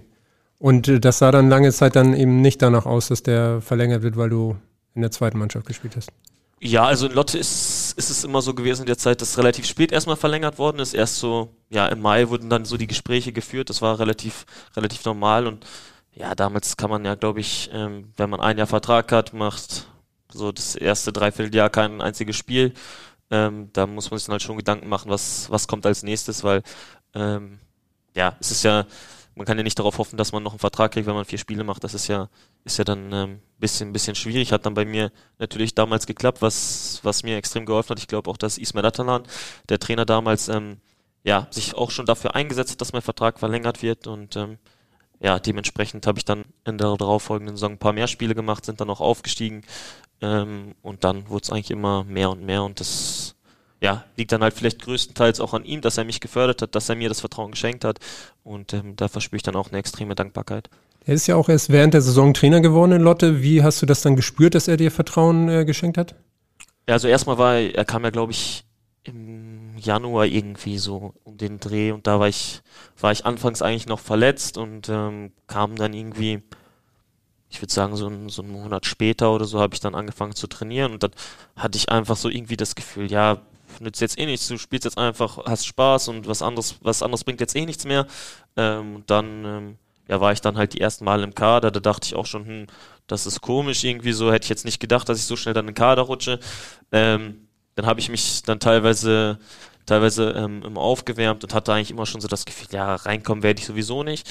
Und dann ähm, gab es damals das Spiel in Rödinghausen war das, meine ich. Da stand es ich glaube 2-1 und ich habe wirklich 0% damit gerechnet, dass ich reinkomme, weil ich hatte vorher kein Spiel gemacht und das Spiel war eng und ähm, da hat man als Spieler dann schon meistens ein Gefühl, ob man äh, eine Chance hat reinzukommen. Und ich dachte so, mh, hm, nee, ich komme auf keinen Fall rein. Und dann bin ich, keine Ahnung, für 10 Minuten reingekommen und da wusste ich schon, okay, ähm, der bringt mich. Als, als jüngster Spieler, es saßen ein paar ältere Spieler auf der Bank, das muss man ja auch sagen, ähm, bringt mich dann ähm, in so einer schwierigen Phase dann rein und ähm, ich glaube, das, das hat mir ein, mir ein Zeichen gegeben, dass ich sage, okay, der vertraut mir, der schenkt mir das Vertrauen und ähm, das hat mich dann extrem oder hat mir dann extrem weitergeholfen. Und du warst auch bereit in dem Moment? Ja, ja, also es ging, ging dann ganz gut, glaube ich. Also klar ist man dann ein bisschen nervös, es war ja das erste Spiel damals ähm, und ähm, ja, haben wir dann, glaube ich, auch 2-1 gewonnen oder 3-2, ich weiß es gar nicht mehr. Ähm, von daher ging das ganz gut sprichst ja sehr nüchtern und reflektiert über diese ganze Zeit. Eben fiel einmal auch noch Polizei so als Stichwort, dass du da die Möglichkeit hätt, gehabt hättest. Ähm, nimm uns da vielleicht noch mal so ein bisschen mehr in deine Gedankenwelt und Gefühlswelt dam damals mit, weil äh, eigentlich dieser Traum vom bezahlten Fußball ist ja dann kurz davor auch ähm, ja, zu platzen. Du warst ja so voll an der Schwelle irgendwo. Ja, das auf jeden Fall. Also ich hatte eigentlich ehrlich gesagt nicht mehr damit gerechnet, dass das ist was wird, das muss ich auch so sagen und ähm, habe mich dann halt auch relativ frühzeitig dann ähm, ja beworben, diese Verfahren durchgemacht, Vorstellungsgespräche und so weiter. Ähm, ja und hatte eigentlich auch ja die Überlegung, dass dass ich das vielleicht machen will. Ähm, ja und dann gab es halt wieder diesen diesen einen Augenblick, wo die wo die Lotta gesagt haben, ja wir wollen wollen mit dir verlängern und dann war wieder diese Entscheidung, so wie so wie damals nach der Ausbildung und äh, dem Vertrag von Leuten, was, was machst du jetzt? Und ja, dann größtenteils kam der Rat dann, ja, dann spiel doch noch ein Jahr Fußball. Zur Polizei kannst du immer noch gehen. Ähm, bewirbst du dich nächstes Jahr zur Not nochmal neu und ähm, ja, das hat dann ja gut geklappt, habe mich danach dann nicht mehr beworben, weil, weil es dann relativ gut lief, ähm, die Saison danach und äh, ja, so bin ich froh, dass es so gekommen ist. Also war es für dich am Ende immer die Leidenschaft doch Fußball, die vielleicht den Verstand in dem Moment geschlagen hat? Ja, auf jeden Fall. Also ich glaube, wenn ich jetzt nicht, oder wenn mein Vater vielleicht nicht so fußballverrückt gewesen wäre, oder ich nicht so fußballverrückt gewesen wäre, dann hätte ich mich dann vielleicht doch eher für die Polizei entschieden. Also es ist dann schon das, also es ist der Polizeibeamte, es ist ja kein schlechter Job, also man ist ja Beamter, es ist, viele wünschen sich das und ich hatte halt eigentlich damals so, klar, hätte ich ein paar Jahre auf Probezeit, äh, auf Probezeit machen müssen, aber ich hätte dann halt damals diese Chance gehabt, die auch nicht, die auch nicht jeder hat, glaube ich, und äh, ja, Vielleicht sagen jetzt viele, ja, hätte das mal damals gemacht, aber ja, also für mich war es so im Nachhinein die richtige Entscheidung. Ähm, klar gibt es wahrscheinlich dann andere, die vielleicht anders entschieden hätten, ähm, die ich dann auch verstehen kann. Ähm, aber ich glaube schon, dass ich für mich dann die richtige Entscheidung getroffen habe. Es ging dann ja auch relativ schnell bergauf bei Lotte für dich, weil du in der darauffolgenden Saison Stammspieler geworden bist unter Ismail Atalan und er dich äh, auch total unterstützt hat. Und wie hast du das dann erlebt, dass das dann ja richtig durchging? Also war das für dich dann auch schon so, ja, jetzt geht's doch noch richtig los? Ja, also es war schon, war schon ungewohnt so am Anfang, dass ich relativ viel Spielzeit dann noch bekommen habe. Zum Schluss der Saison war ich dann, habe ich dann meiste Zeit auch auf dem Platz gestanden, habe auch das eine oder andere Tor dann geschossen, ähm, was mir natürlich dann auch noch ein bisschen Sicherheit gegeben hat. Und ja, es ging dann natürlich alles schon extrem schnell und ähm, dann kann ich mich auch an eine Aussage vom Co-Trainer Joe Lowman damals erinnern, der meinte zu mir, ja, ähm, wenn du so weitermachst, dann spielst du irgendwann zweite Liga und ich dachte, und das war die Zeit, wo ich eigentlich noch gar nicht so viel gespielt habe und da dachte ich so, hm, was, was erzählt der mir eigentlich jetzt hier? Das ist doch totaler Quatsch, also das ist ja so weit entfernt, ähm, weil ich auch eigentlich Realist bin in diesem, in diesem Sinne und dann dachte ich, das ist eigentlich so weit entfernt und ähm, ja, jetzt im, im Nachhinein hat er recht, ähm, hätte ich auch niemals für möglich gehalten und äh, ja, ist eigentlich eine ganz schöne Geschichte, dass er da oder dass sie damals an mich geglaubt haben. Das ist schon, schon was, ähm, ja, was mich extrem freut. Also musste dir auch jemand mal sagen, wie gut du eigentlich bist, sozusagen im Nachgang so? Oder? Ja, das habe ich, hab ich öfter gehört, dass äh, viele meinten irgendwie, ja, du weißt gar nicht, wie gut du bist. Und habe ich dann immer so gedacht, hm, ja, jetzt erzähl du mal so in, in diesem Sinne. Ähm, ja, aber hat ja, hat ja ganz gut geklappt. Sehr gut. Von dem damaligen Trainer und schon oft genannten Ismail Atalan haben wir auch eine Frage bekommen. Hey Mo, hier ist Easy, dein Ex-Trainer aus Lotte. Ich habe gehört, dass du beim HSV-Podcast bist. Da wollte ich mir nicht mal nehmen, dir mal ein, zwei Fragen zu stellen, weil ich habe mal drüber nachgedacht und bis heute nicht, bin ich nicht auf die Antwort gekommen. Vielleicht hast du sie ja jetzt. Erstmal Glückwunsch zu dieser, ja, für mich eigentlich logischen Situation und für mich eigentlich selbstverständlich, dass du dich durchsetzen wirst, auch bei HSV und ich traue dir auch noch mehr zu. Aber zwei Fragen. Die erste Frage ist, ich habe dich immer als schüchternen Jungen kennengelernt und als ihr damals, nachdem wir Meister geworden sind, Richtung Mallorca geflogen seid, habe ich äh, zu dir gesagt, Mo, pass auf die Jungs auf, dass sie nicht viel Schwachsinn machen auf Malle. Und als sie zurückgekommen sind, ist Rose zu mir gekommen und sagte, ich glaube, nächstes Mal müssen wir auf Mo aufpassen. Ist besser. Ich weiß nicht, was er damit meinte, vielleicht weißt du es ja. Die zweite ist, du weißt, nach jedem Training, nach jeder Niederlage, nach jedem Trainingsspiel habe ich immer gesagt, Verlierer muss bestraft werden. Und dann haben wir Linienläufe gemacht und die meisten waren am ja, Abkotzen. Nur du warst am Strahlen. Ich wollte wissen, ob das jetzt ob es jetzt wirklich für dich äh, stressig war oder ob das dir gar, gar nichts ausgemacht hat. Weil dann weiß ich, dass ich in Zukunft vielleicht noch härter eine Strafe machen sollte. Ne? Viel Erfolg und wir hören uns beim Bester. Ciao. Ja, ja erstmal cool, äh, dass ihr das möglich gemacht habt. Freut mich extrem, dass, dass seine Stimme zu hören. Ich glaube, wir hatten jetzt auch schon ein bisschen, bisschen länger keinen Kontakt. Ähm, deswegen freut es mich natürlich extrem, dass, dass ich mal wieder was von ihm höre. Ähm, ja, zu der ersten Frage vielleicht. Ähm, ja, auf Malle. Das war nach dem, war nach dem Aufstieg und ich weiß, weiß auch gar nicht, was der Rose damit meinte. Also ich weiß, dass ich relativ lange und relativ ja, viel unterwegs war. Also klar, im Bierkönig, im Megapark, es gehört ja einfach dazu. Und ich glaube auch, dass ich relativ viel getrunken habe. Ähm, ja, aber der Trainer hat es mir natürlich aufgetragen, auf die Jungs aufzupassen. Es hat dann natürlich nicht so geklappt, aber es ist auch, ist auch schwierig, wenn da 20 Leute zusammen sind, äh, ähm, dass man da auf die Jungs aufpasst. Aber ich glaube, ähm, ja, ich glaube, er meint halt einfach, dass ich relativ viel getrunken habe, dass man mir das dann vielleicht einfach, einfach nicht so zugetraut hat damals mit 20 oder 21. Ähm, das ist, glaube ich, so das, äh, was der Rose damals meinte. Ja, ich war immer am längsten unterwegs gefühlt, kam als spätestens oder als letztes ins Hotel und bin als erster noch wieder raus. Ähm, Gut. Ja, du hast immer allein nach Hause gefunden. Ja. Ich habe immer nach Hause gefunden. Jetzt im Nachhinein weiß ich auch nicht, weil es damals relativ weit sogar war. Weiß ich auch nicht, wie, wie ich das nochmal geschafft habe, aber ich bin immer angekommen, auch immer zu Fuß. Ja. Rose ist Bernd Rosinger, genau, der bei euch mitgespielt hat. Ja. Genau. Aber ja, wenn man auf alle aufpassen muss, dann muss man ja auch überall dabei sein. Deswegen muss man ja auch zum Schluss okay. gehen und zur Not die letzten einsammeln. Eben. Ja. Hast du alles richtig gemacht. Ja, eigentlich schon. Ähm, Sehr gut. Und trinkfest warst du auch als junger Bursche gegenüber den Älteren? Ja, ich würde, würde sagen, das, das habe ich ganz gut gemacht. Stark. da hast du schon ziemlich geschmunzelt, weil du wusstest, äh, Malle, geile Erinnerung, ne? Aufstiegs. Ja, tatsächlich. Reise, also ich war, tatsächlich waren wir das Jahr davor auch mit, äh, mit vielen Spielern und da war ja mein erstes Mal so auf Malle und da dachte ich eigentlich so, mh, hm, bin mal gespannt, wie das wird so. Dachte ein bisschen am Strand liegen und so was machen wir schon. Und dann komme ich dahin, da denke ich so, gehen wir als erstes in diesen Megapark rein und da denke ich so, wow, wo bin ich hier gelandet? So viele Verrückte hier und ja, jetzt im Nachhinein hat es eigentlich immer, immer sehr, sehr Spaß gemacht, war immer sehr, sehr lustig mit den Jungs und ähm, ja, kann ich mir jetzt öfter vorstellen, ja. auf jeden Fall. War seitdem auch schon ein paar Mal da wieder, auch mit ein paar Freunden, deswegen ja, macht, macht schon Spaß. Ist auf jeden Fall eine andere Welt. Ich hatte so einen ähnlichen Effekt, glaube ich, als das erste Mal auf Malle war. So, wow, was geht denn hier ab? Ähm, aber so, weil auch die Rede davon war, eigentlich ein schüchterner, introvertierter mhm. Typ. So haben wir dich auch kennengelernt, aber du bist schon einer, der auch gut Party machen kann, wenn du auch sagst, ich ziehe dann bis zum Ende durch.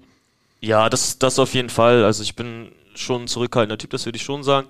Mhm. Ähm, ja, aber wenn es ums, ums Partys machen geht, dann, dann bin ich meistens auch dabei. Mhm. Sehr gut. Dabei bist du auch bei den äh, Läufen, die er noch angesprochen hat. Was hat es damit auf sich oder ist das einfach so eine generelle Sache, weil er sagte uns auch, dich kann man nicht brechen? ähm, ja, ich weiß gar nicht, ob ich damals wirklich, wirklich gelacht habe, so als 20-Jähriger, das ja, da guckt man dann vielleicht, versucht man sich dann vielleicht nicht, nicht so anmerken zu lassen. Da waren die Läufe dann anstrengend, aber ich glaube, dass ich generell eigentlich mit Läufen nicht, nicht so das Problem habe von der Luft her oder von der Ausdauer her. Ähm, Vielleicht haben andere damit ein bisschen größeres Problem, das, das kann sein, aber ja, also ich habe jetzt auch die Läufe nicht, nicht extrem gern gemacht. Also ich habe schon dann lieber gewonnen und keine Läufe gemacht. Aber bei Easy war es dann halt so, dass wenn man ein Turnier gespielt hat, der vierte, keine Ahnung, fünf Läufe machen musste und dann wurde das so aufgestuft und selbst der erste musste zwei Läufe machen. Also ja, dann kommt es vielleicht noch nicht mehr auf die drei Läufe dann an, sondern ja. Vielleicht habe ich ja gewonnen und dann hatte ich nur zwei Läufe. Kann ja auch sein. Sehr gut.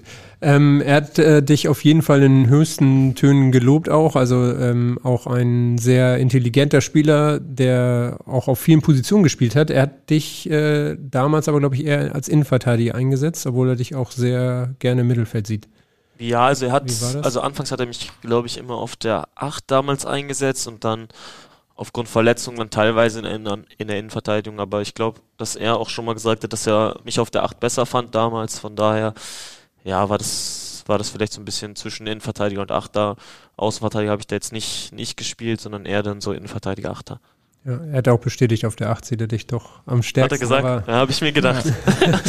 Und äh, meint auch, da würdest du auch noch mehr Torgefahr ausstrahlen, als du mhm. jetzt sogar ausstrahlst. Ähm, Im Moment spielst du ja Rechtsverteidiger. Also das sind ja ganz verschiedene Positionen auch und das Thema wurde auch in, mit dir ja auch schon öfter mal in anderen äh, äh, Interviews auch äh, behandelt. Aber wie, wie ist das nochmal so? Welche Position liegt dir selber eigentlich am besten und, und was, äh, oder wie denkst du selber darüber und wie siehst du die anderen Positionen dann auch? Ja, also grundsätzlich habe ich ja schon mal ein paar Mal gesagt, dass ich äh, schon am liebsten Innenverteidiger spiele, am liebsten in der Dreierkette, aber ja, bei mir ist es, ist es halt so, dass ich relativ viele Positionen spielen kann und ja, dementsprechend ähm, ja, versuche ich einfach auf den Positionen, auf denen ich dann eingesetzt werde, meine Leistung zu bringen, dass dann halt, ja, egal wo es dann ist, ähm, Hauptsache es ist auf dem Platz, das ist, glaube ich, für einen Spieler immer das, das schönste Gefühl und das Wichtigste und ähm, ja, dann versuche ich einfach da, wo ich bin, jetzt im Moment als Rechtsverteidiger, versuche ich einfach meine Leistung zu bringen und wenn das klappt, dann bin ich natürlich auch sehr zufrieden. Was ist denn für dich am anspruchsvollsten, wenn du die Positionen durchgehst? Hm, tatsächlich würde ich schon sagen, so im Mittelfeld, weil man ja, vielleicht dann Druck von beiden Seiten bekommen kann. So als Innenverteidiger bekommst du wahrscheinlich dann meistens nur Druck von vorne, als Außenverteidiger auch meistens nur. Ähm, und da hast du dann halt auch einen Gegenspieler im Rücken, das ist dann vielleicht ein bisschen anspruchsvoller. Ähm, dass man sich dann in eine gute Positionierung bringt, ist dann, glaube ich, wichtig. Und ähm, ja, das ist dann schon, schon manchmal etwas schwieriger. Du hast selbst gesagt, du am liebsten siehst du dich auf der Innenverteidigerposition. Da hast du auch mal gesagt, weil du das Spielfeld vor dir hast. Jetzt wurdest du da in dieser Saison nicht einmal eingesetzt, was ja auch irgendwie grotesk ist, wenn man sich überlegt, wie viel du trotzdem spielst. Jetzt bist du diese Saison hauptsächlich Rechtsverteidiger. Was hast du da nochmal gelernt auf der Position? Da bist du ja durch die Seitenlinie alleine schon ein bisschen eingegrenzt wahrscheinlich.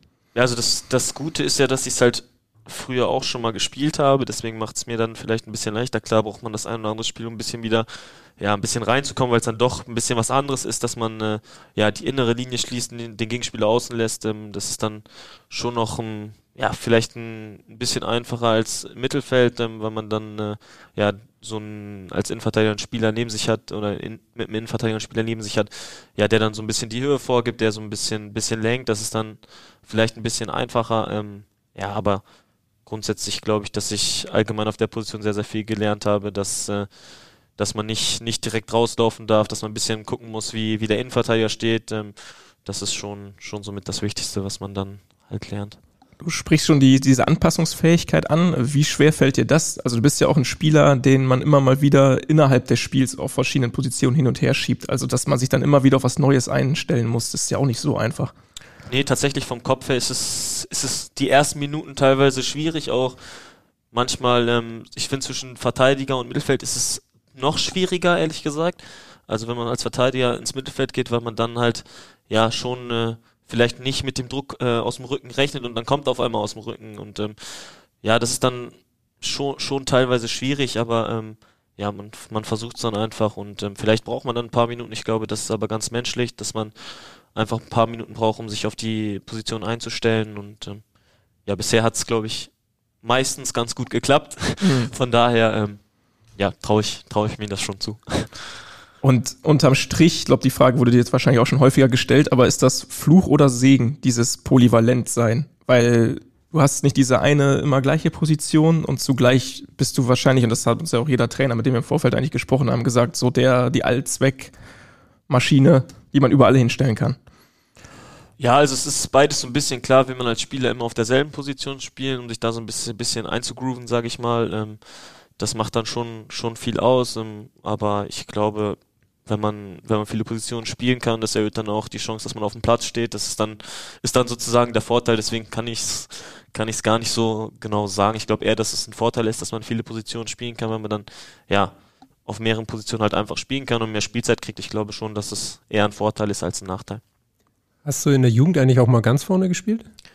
Ähm, Wie so viele, die als Stürmer anfangen und dann immer weiter nach hinten gehen? Ja, tatsächlich bis zur C-Jugend oder so habe ich meistens, oder D-Jugend habe ich meistens ganz vorne gespielt.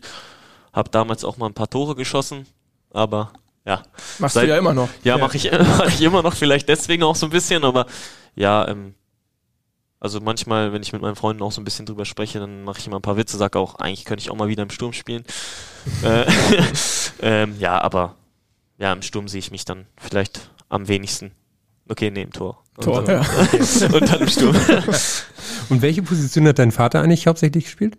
Ähm, tatsächlich so früher Stürmer und Zehner. Ja. Und ist dann auch mit dem Alter so ein bisschen weiter nach hinten gewandert, war dann irgendwann Libero. Okay. Ich glaube, in seinem letzten Spiel ist er mit Rot vom Platz geflogen, nach zehn Minuten.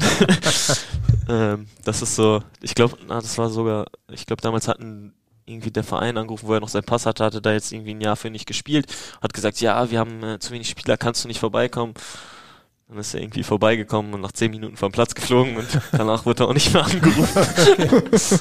Hat die Schnelligkeit als Libero ja, gefehlt doch, oder? Das weiß ich nicht. Das Spiel habe ich tatsächlich nicht gesehen, weil ich wahrscheinlich selbst ein Spiel hatte.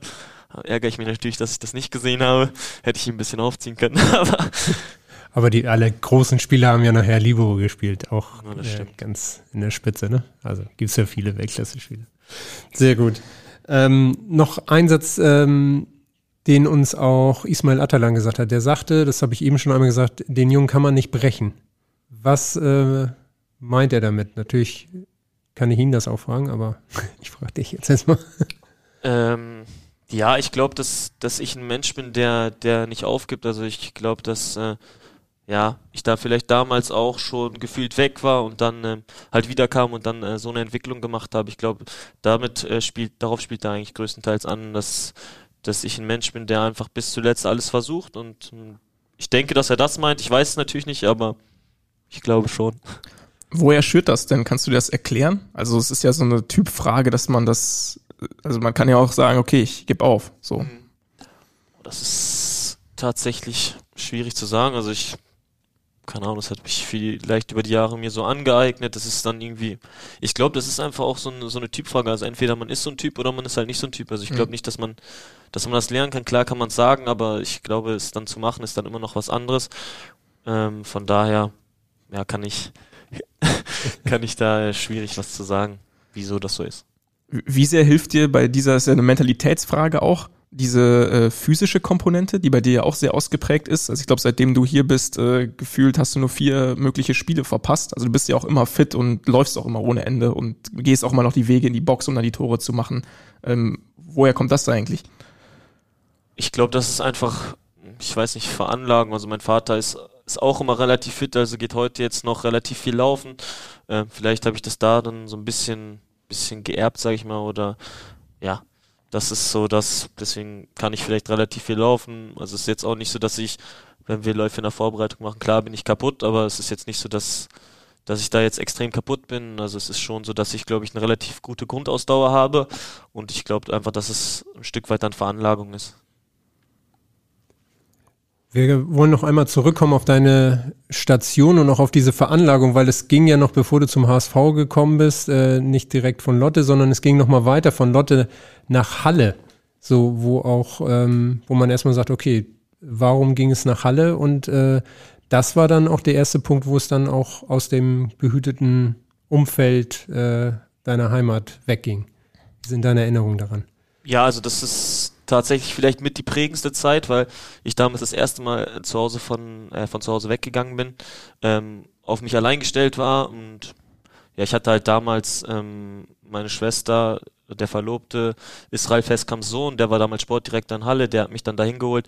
Ähm, das war vielleicht auch so ein Grund, weil ich ihn so ein bisschen kannte oder ihn schon ein bisschen mehr kannte, ähm, dass ich sage, okay, das, das mache ich, weil zur Not weiß ich, okay, ähm, der Ralf, ähm, der wird mir bei allem helfen, so dass ich, dass ich mich wohlfühle. Habe ich damals tatsächlich gar nicht gebraucht, weil wir einfach eine richtig geile Mannschaft hatten. Ähm, ja, und das, das war schon, schon dann sehr, sehr prägend. Also gerade so die Zeit von zu Hause weg. Ich war, ich weiß gar nicht, wie oft ich zu Hause war, vielleicht in einem Jahr drei, vier Mal oder so. Es ist jetzt nicht extrem oft. Ähm, habe meine Eltern sehr, sehr selten gesehen, was, was dann schon ähm, sehr, sehr schade war. Ähm, aber ich glaube schon, dass das mich extrem weit nach vorne gebracht hat und äh, mir extrem geholfen hat in meiner Karriere. Mhm. Also das war das Zeichen für dich, so ich setze mich jetzt auch nochmal ganz woanders durch und äh, habe ein Umfeld, was ich gar nicht kenne und ähm, da setze ich mich auch durch und hast ja Leistung gebracht und, und das äh, hat dich dann nochmal ge doll geprägt, auch in der Mentalität. Ja, genau, also ich glaube gerade so, ähm, in Halle ist halt schon äh, viel Mentalität auch gefragt, das muss man, muss man so sagen. Und ich glaube, wir hatten eine extrem gute Mentalität damals in der Mannschaft, was mir auch, was mich auch extrem weiterentwickelt hat, ähm, dass wir, das war, ja, wenn man das vergleicht mit Lotte, das war schon noch ein, schon noch ein anderer Fußball, schon intensiv. Jeder hat äh, sich immer voll reingehauen und ähm, ja, das, das ist dann ähm, für mich dann auch vielleicht anfangs neu gewesen, habe ich auch eine gewisse Zeit gebraucht, um mich ein bisschen daran zu gewöhnen. Ähm, aber es hat mir dann extrem geholfen und ähm, gerade diese Zeit von zu Hause weg, ähm, die Familie nicht jeden Tag sehen, was man, was man eigentlich so, was ganz normal war, dass man jeden Tag seine Eltern gesehen hat. Das war dann auf einmal nicht mehr der Fall. Ähm, man musste viel, viel selber machen, Wäsche waschen, das erste Mal kochen, das erste Mal war auch äh, alles sehr, sehr neu, aber war auch, war auch eine spannende Situation einfach, in der ich mich befunden habe und ähm, ja, ich kann mich, kann mich noch erinnern, damals ähm, hatte ich die ersten Wochen nicht mal eine Küche, dann hatte ich so, ein, so eine Art Campingkocher und äh, da gab es dann jeden Tag Nudeln gefühlt. Also ähm, ja, auf aber, so, aber so dann einen kleinen Campingkocher. Ja, genau. Und dann nach und nach ähm, hat man das dann alles so ein bisschen erlernt und dann irgendwann Nudeln oder Ravioli-Dose? Genau, ja, Ravioli-Dose gab's auch ab und zu mal. Die haben mich im Edeka dann öfter, öfter mal angelächelt. ähm, ja, aber dann nach und nach hat man das halt erlernt und ja, es hat mir auf jeden Fall nicht geschadet. Also das war das erste Mal, dass du auch alleine gewohnt hast und Ja, genau, deinen eigenen Haushalt hattest. genau. Auch Wäsche gewaschen. Wäsche im, gewaschen, ja. Im Waschsalon oder? Nee, also am Anfang ja, weil ich noch Ja. keine Waschmaschine hatte, aber ich habe das dann selber gemacht, aber jetzt im Nachhinein habe ich, glaube ich, auch relativ viel verkehrt gemacht. Heute würde ich nicht mehr so waschen. Kleine T-Shirts auf einmal Pullover. Sehr gut. Einer, der dir zu der Zeit auch äh, geholfen hat in Halle, den hören wir jetzt mal. Hi Mo, hier ist der Tom. Hab gehört, dass du im HSV-Podcast zu Gast bist. Und da möchte ich natürlich auch eine Frage stellen, beziehungsweise eine kleine Anekdote aus unserer gemeinsamen Zeit in Halle erzählen. Ähm, ja, erzähl doch den Leuten einfach mal, wie du unser gemeinsames äh, Trainingsduell, unser internes Trainingsduell äh, so wahrgenommen hast und ob du immer noch der Meinung bist, äh, mehr Tore erzielt zu haben, als ich äh, Bälle gehalten von dir. Liebe Grüße und bis dann. Ja, also Tom ja, Müller war also das? es ist halt Torwart, ähm, für die, die ihn nicht kennen. Ja. Ähm, wir sind sehr, sehr, sehr, sehr gut und sehr, sehr eng befreundet auch. Und ähm, damals haben wir uns auch so ein bis, bisschen, bisschen geärgert, ab und zu beim Torschusswettbewerb. Und ähm, ja, ich muss da ganz klar sagen, dass ich schon, schon glaube, dass ich mehr Torschusswettbewerbe gewonnen habe oder mehr Tore geschossen habe. Ähm, ja, war natürlich, war natürlich auch einfach für mich, weil er nicht so viel gehalten hat. Nein, Spaß. Ja, aber ich glaube, dass es, also dass ich gewonnen habe oder dass es gleich auf ist. Also er hat auf keinen Fall gewonnen, da bin ich mir ganz sicher. Ähm, ja, aber wir hatten, hatten schon eine lustige Zeit. Ich glaube, wir hatten damals ähm, ja auch ähm, ja, so ein Presse- und ein Pressesprecher, Lars Töffling, der, der das dann auch immer intensiv verfolgt hat, der meinte dann auch immer, Moritz, du sagst immer, du hast hier einen Torschusswettbewerb gewonnen, das kann doch nicht sein. also ich bin mir sicher, dass ich auf jeden Fall mehr gewonnen habe und das, ich glaube, das weiß Tom auch und ähm, ähm, das werde ich ihm nachher auch nochmal sagen. Das, das muss ich nochmal feststellen. Aber auch jemand, der, der dich damals ja mal mitgenommen hat und äh, dir ein paar Sachen in Halle gezeigt hat, weil er da ja schon jahrelang auch in der Jugend gespielt hatte und äh, mit dem du bis heute auch sehr gut befreundet bist. Ja, also wir haben auch ähm, regelmäßig Kontakt, telefonieren auch regelmäßig, ähm, verstehen uns allgemein sehr gut, waren äh, in Halle die Zeit auch immer auf dem Zimmer zusammen, ähm, haben relativ viel auch unter der Woche dann ähm, gemacht, nach den Trainingseinheiten, ob es jetzt Champions League gucken war, ob wir irgendwie was essen gegangen sind, Kaffee trinken, also wir waren schon relativ, relativ viel zusammen und relativ oft zusammen. Ich äh, kann mich noch an einen oder anderen erinnern, der meinte, ja, ihr, euch beiden, die gibt's nur im Doppelpack, also ihr seid okay. immer zusammen. Ähm, ja, und so, so war das dann halt auch einfach, muss man auch einfach so sagen. Also es war eine extrem coole Zeit und ähm, er hat mir natürlich extrem geholfen, mich, mich so ein bisschen wohlzufühlen, gerade in dieser ungewohnten Situation. Ähm, ja, das hat mir auf jeden Fall extrem gut getan. Ja, man merkt auf jeden Fall, dass es ähm, auch dann immer so Ankerpunkte gibt und auch äh, Freundschaften entstanden sind äh, bei allen Stationen. Um das noch einmal den Weg äh, weiterzugehen zum HSV, gab es ja noch äh, einmal die Rückkehr an die eine alte Wirkungsstätte äh, zum VfL Osnabrück. Ähm, wie, wie war das? Und äh, dort hast du dann ja auch schon äh, Trainer Daniel Thune und auch Co-Trainer Merlin Polzin kennengelernt. Ja, genau, also ich kannte ähm, Daniel Thun und Merlin Polzin vorher auch schon, aber jetzt nur so nur so flüchtig aus aus der Jugend. Also sie waren, glaube ich, damals für die U17 tätig. Ich war der U19 in der U19. Ähm, da hat man sich dann halt so ein bisschen bisschen gesehen, ab und zu mal ein bisschen gequatscht, aber jetzt nicht extrem intensiv. Ähm, ja, aber dann, also es gab auch die Möglichkeit, bevor ich nach Halle gegangen bin, hätte ich auch wieder zurück nach Osnabrück gehen können, habe mich damals dann ähm, ja bewusst für diesen Schritt entschieden, dass ich mal von zu Hause ein bisschen wegkomme. Es war jetzt nicht, also muss dazu sagen, ich mag, ich finde diesen Verein VfL Osnabrück extrem geil, ähm, weil ich aus der Gegend komme. Das muss man auch dazu sagen. Deswegen war es damals vielleicht auch nicht so so eine leichte Entscheidung. Ähm, mich dagegen zu entscheiden, weil also die wollten nicht schon vor, bevor du nach Halle gegangen bist. Genau, die wollten mich schon ein Jahr mhm. vorher haben. Ähm, ja, und habe mich dann einfach dafür entschieden, okay, vielleicht machst du jetzt noch was anderes, kommst ein bisschen, bisschen von zu Hause raus, vielleicht entwickelt sich äh, da noch irgendwas und ja, im Nachhinein ähm, bin ich natürlich extrem froh, dass es erstmal so gekommen ist, dass ich dann doch nochmal für Osnabrück spielen konnte, weil es halt als kleiner Junge immer der Traum war. Also es ist, man kommt aus Bramsche, man, man denkt, man sieht nur fast nur diesen Verein, sage ich mal, also andere Vereine gab's, gab's gefühlt für einen nicht. Ähm, und dann, ähm, ja, sich dann so einen Traum zu erfüllen im Nachhinein noch, wo man vielleicht dann auch nicht mehr mit gerechnet hätte, ist natürlich für mich extrem schön gewesen. Und ähm, ja, damals ähm, beim zweiten Mal konnte ich dann konnte ich dann auch nicht mehr Nein sagen, dann hätte ich auch Ärger mit meinen Freunden bekommen und äh, das wollte ich dann auch nicht. Also die Verwurzelung ist schon so stark gewesen, dass du da auch mal Bremer Brücke als Fan im Stadion warst oder zumindest als Ballkind dann.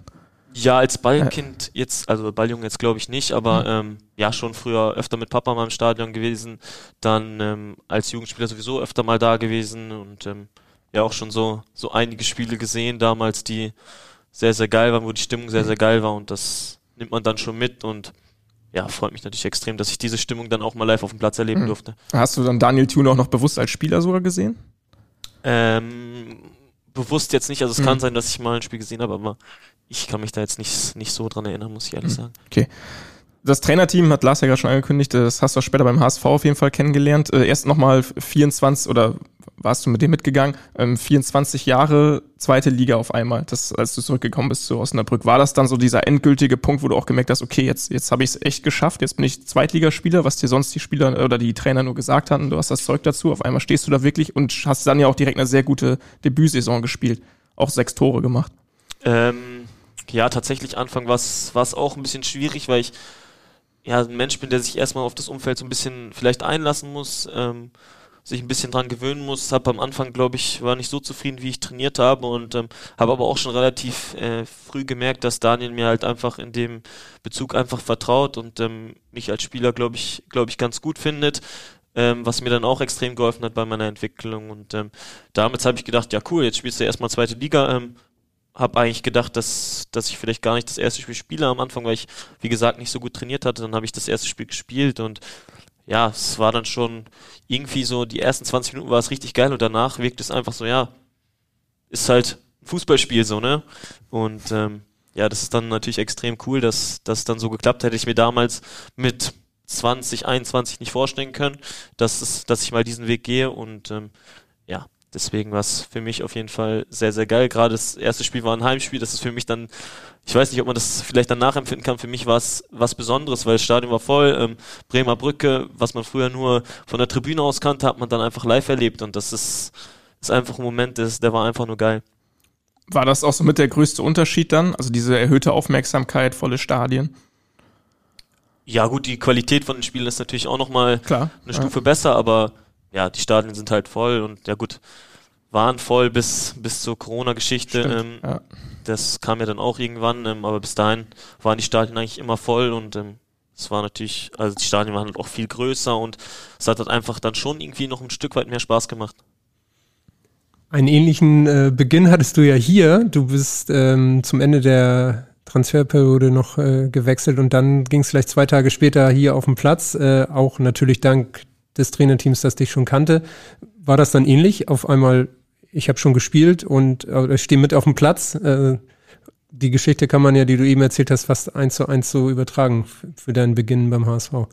Ja, auf jeden Fall. Also ich war ja, ich weiß gar nicht, so ungefähr ein bisschen mehr als 24 Stunden da, dann war das erste Spiel.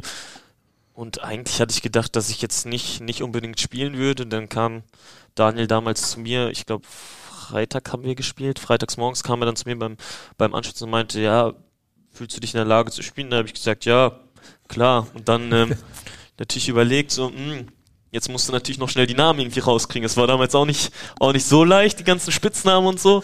Ähm, kann auch sein, dass ich den einen oder anderen vielleicht etwas falsch angesprochen habe. ähm, ja, aber hat dann, hat dann ganz gut geklappt. Also war, glaube ich, äh, ganz gut. Haben auch gleich das erste Spiel gewonnen. Ähm, und dementsprechend hatte ich nicht viel Zeit nachzudenken über das Spiel, beziehungsweise ja, hatte eine relativ kurze Vorbereitung und vielleicht war, war das auch einfach ganz gut, dass man sich nicht so, so einen großen Kopf gemacht hat, einfach gespielt hat und ähm, Bist Ja. du die Namen dann nochmal durchgegangen? So? also tats Spitznamen? tatsächlich so? bin ich die Namen nochmal alle durchgegangen und ähm, ja, das, ja wie gesagt, also ich werde bestimmt den einen oder anderen mal verwechselt haben oder mal irgendwie nicht auf den Namen gekommen sein, aber ja, es hat ja, hat ja auch so dann geklappt. Definitiv. Ähm, wie war das denn für dich? Das wurde ja auch so ein bisschen thematisiert. Die Trainer kannten dich, haben dich geholt. Du bist so ein bisschen wegen den Trainern auch gekommen. War das für dich am Anfang auch ein, auch ein Problem oder hast du darüber nachgedacht?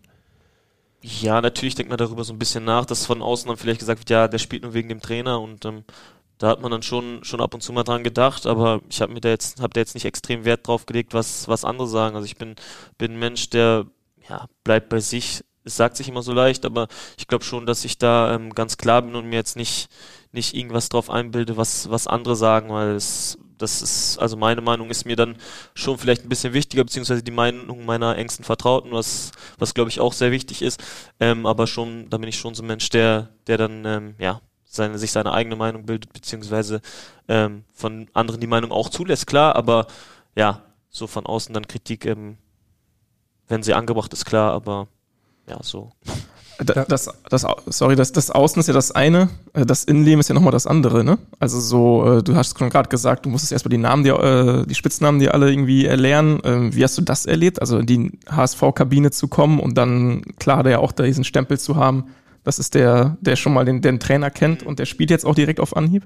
Also ich dachte tatsächlich, dass, dass es ähm, schlimmer wird. Also gerade so, dass ich das erste Spiel gespielt habe, dass da dann vielleicht schon die eine oder andere Stimme kommt. So, aber ich glaube, dass ich einfach von den Jungs extrem gut aufgenommen worden bin. Hatte vielleicht auch das Glück, dass ich das erste Spiel nicht, nicht ganz so schlecht gespielt habe, was dann vielleicht ähm, ja so ein bisschen, ein bisschen dafür gesorgt hat, dass dann ähm, ein paar weniger Stimmen dann äh, gesagt haben, ja, du spielst nur wegen dem Trainer. Ähm, ja, aber ich glaube ähm, allgemein, wenn man sieht, ähm, Aaron Hans sitzt auf einmal neben einem, ähm, den man vorher nur aus dem Fernsehen kennt, das ist dann, ja, ist dann schon, schon extrem, muss man ehrlich sagen, wenn man aus, aus dem, sag ich mal, kleinen Osnabrück kommt, ähm, ähm, gerade aus der dritten oder vor zwei Jahren noch in der dritten Liga gespielt hat und jetzt äh, ja neben Aaron Hans sitzt. Also es ist halt schon extrem groß und ähm, ja, im Nachhinein ähm, muss man auch sagen, dass das alles ähm, sehr, sehr nette Menschen sind und dass ich mich sehr, sehr gut eingelebt habe und sie mir es alle extrem leicht gemacht haben, um, um mich wohlzufühlen und deswegen ähm, fühle ich mich sehr wohl.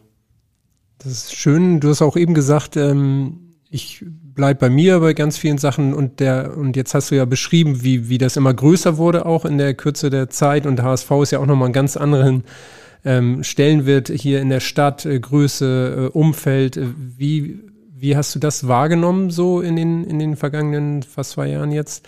Ähm, wie das alles auf dich einprasselt, da hat man ja noch mit ganz anderen Drucksituationen mal umzugehen und äh, wie du dann selber auch über dich denkst, ob du dich irgendwie veränderst oder ähm, damit umgehst.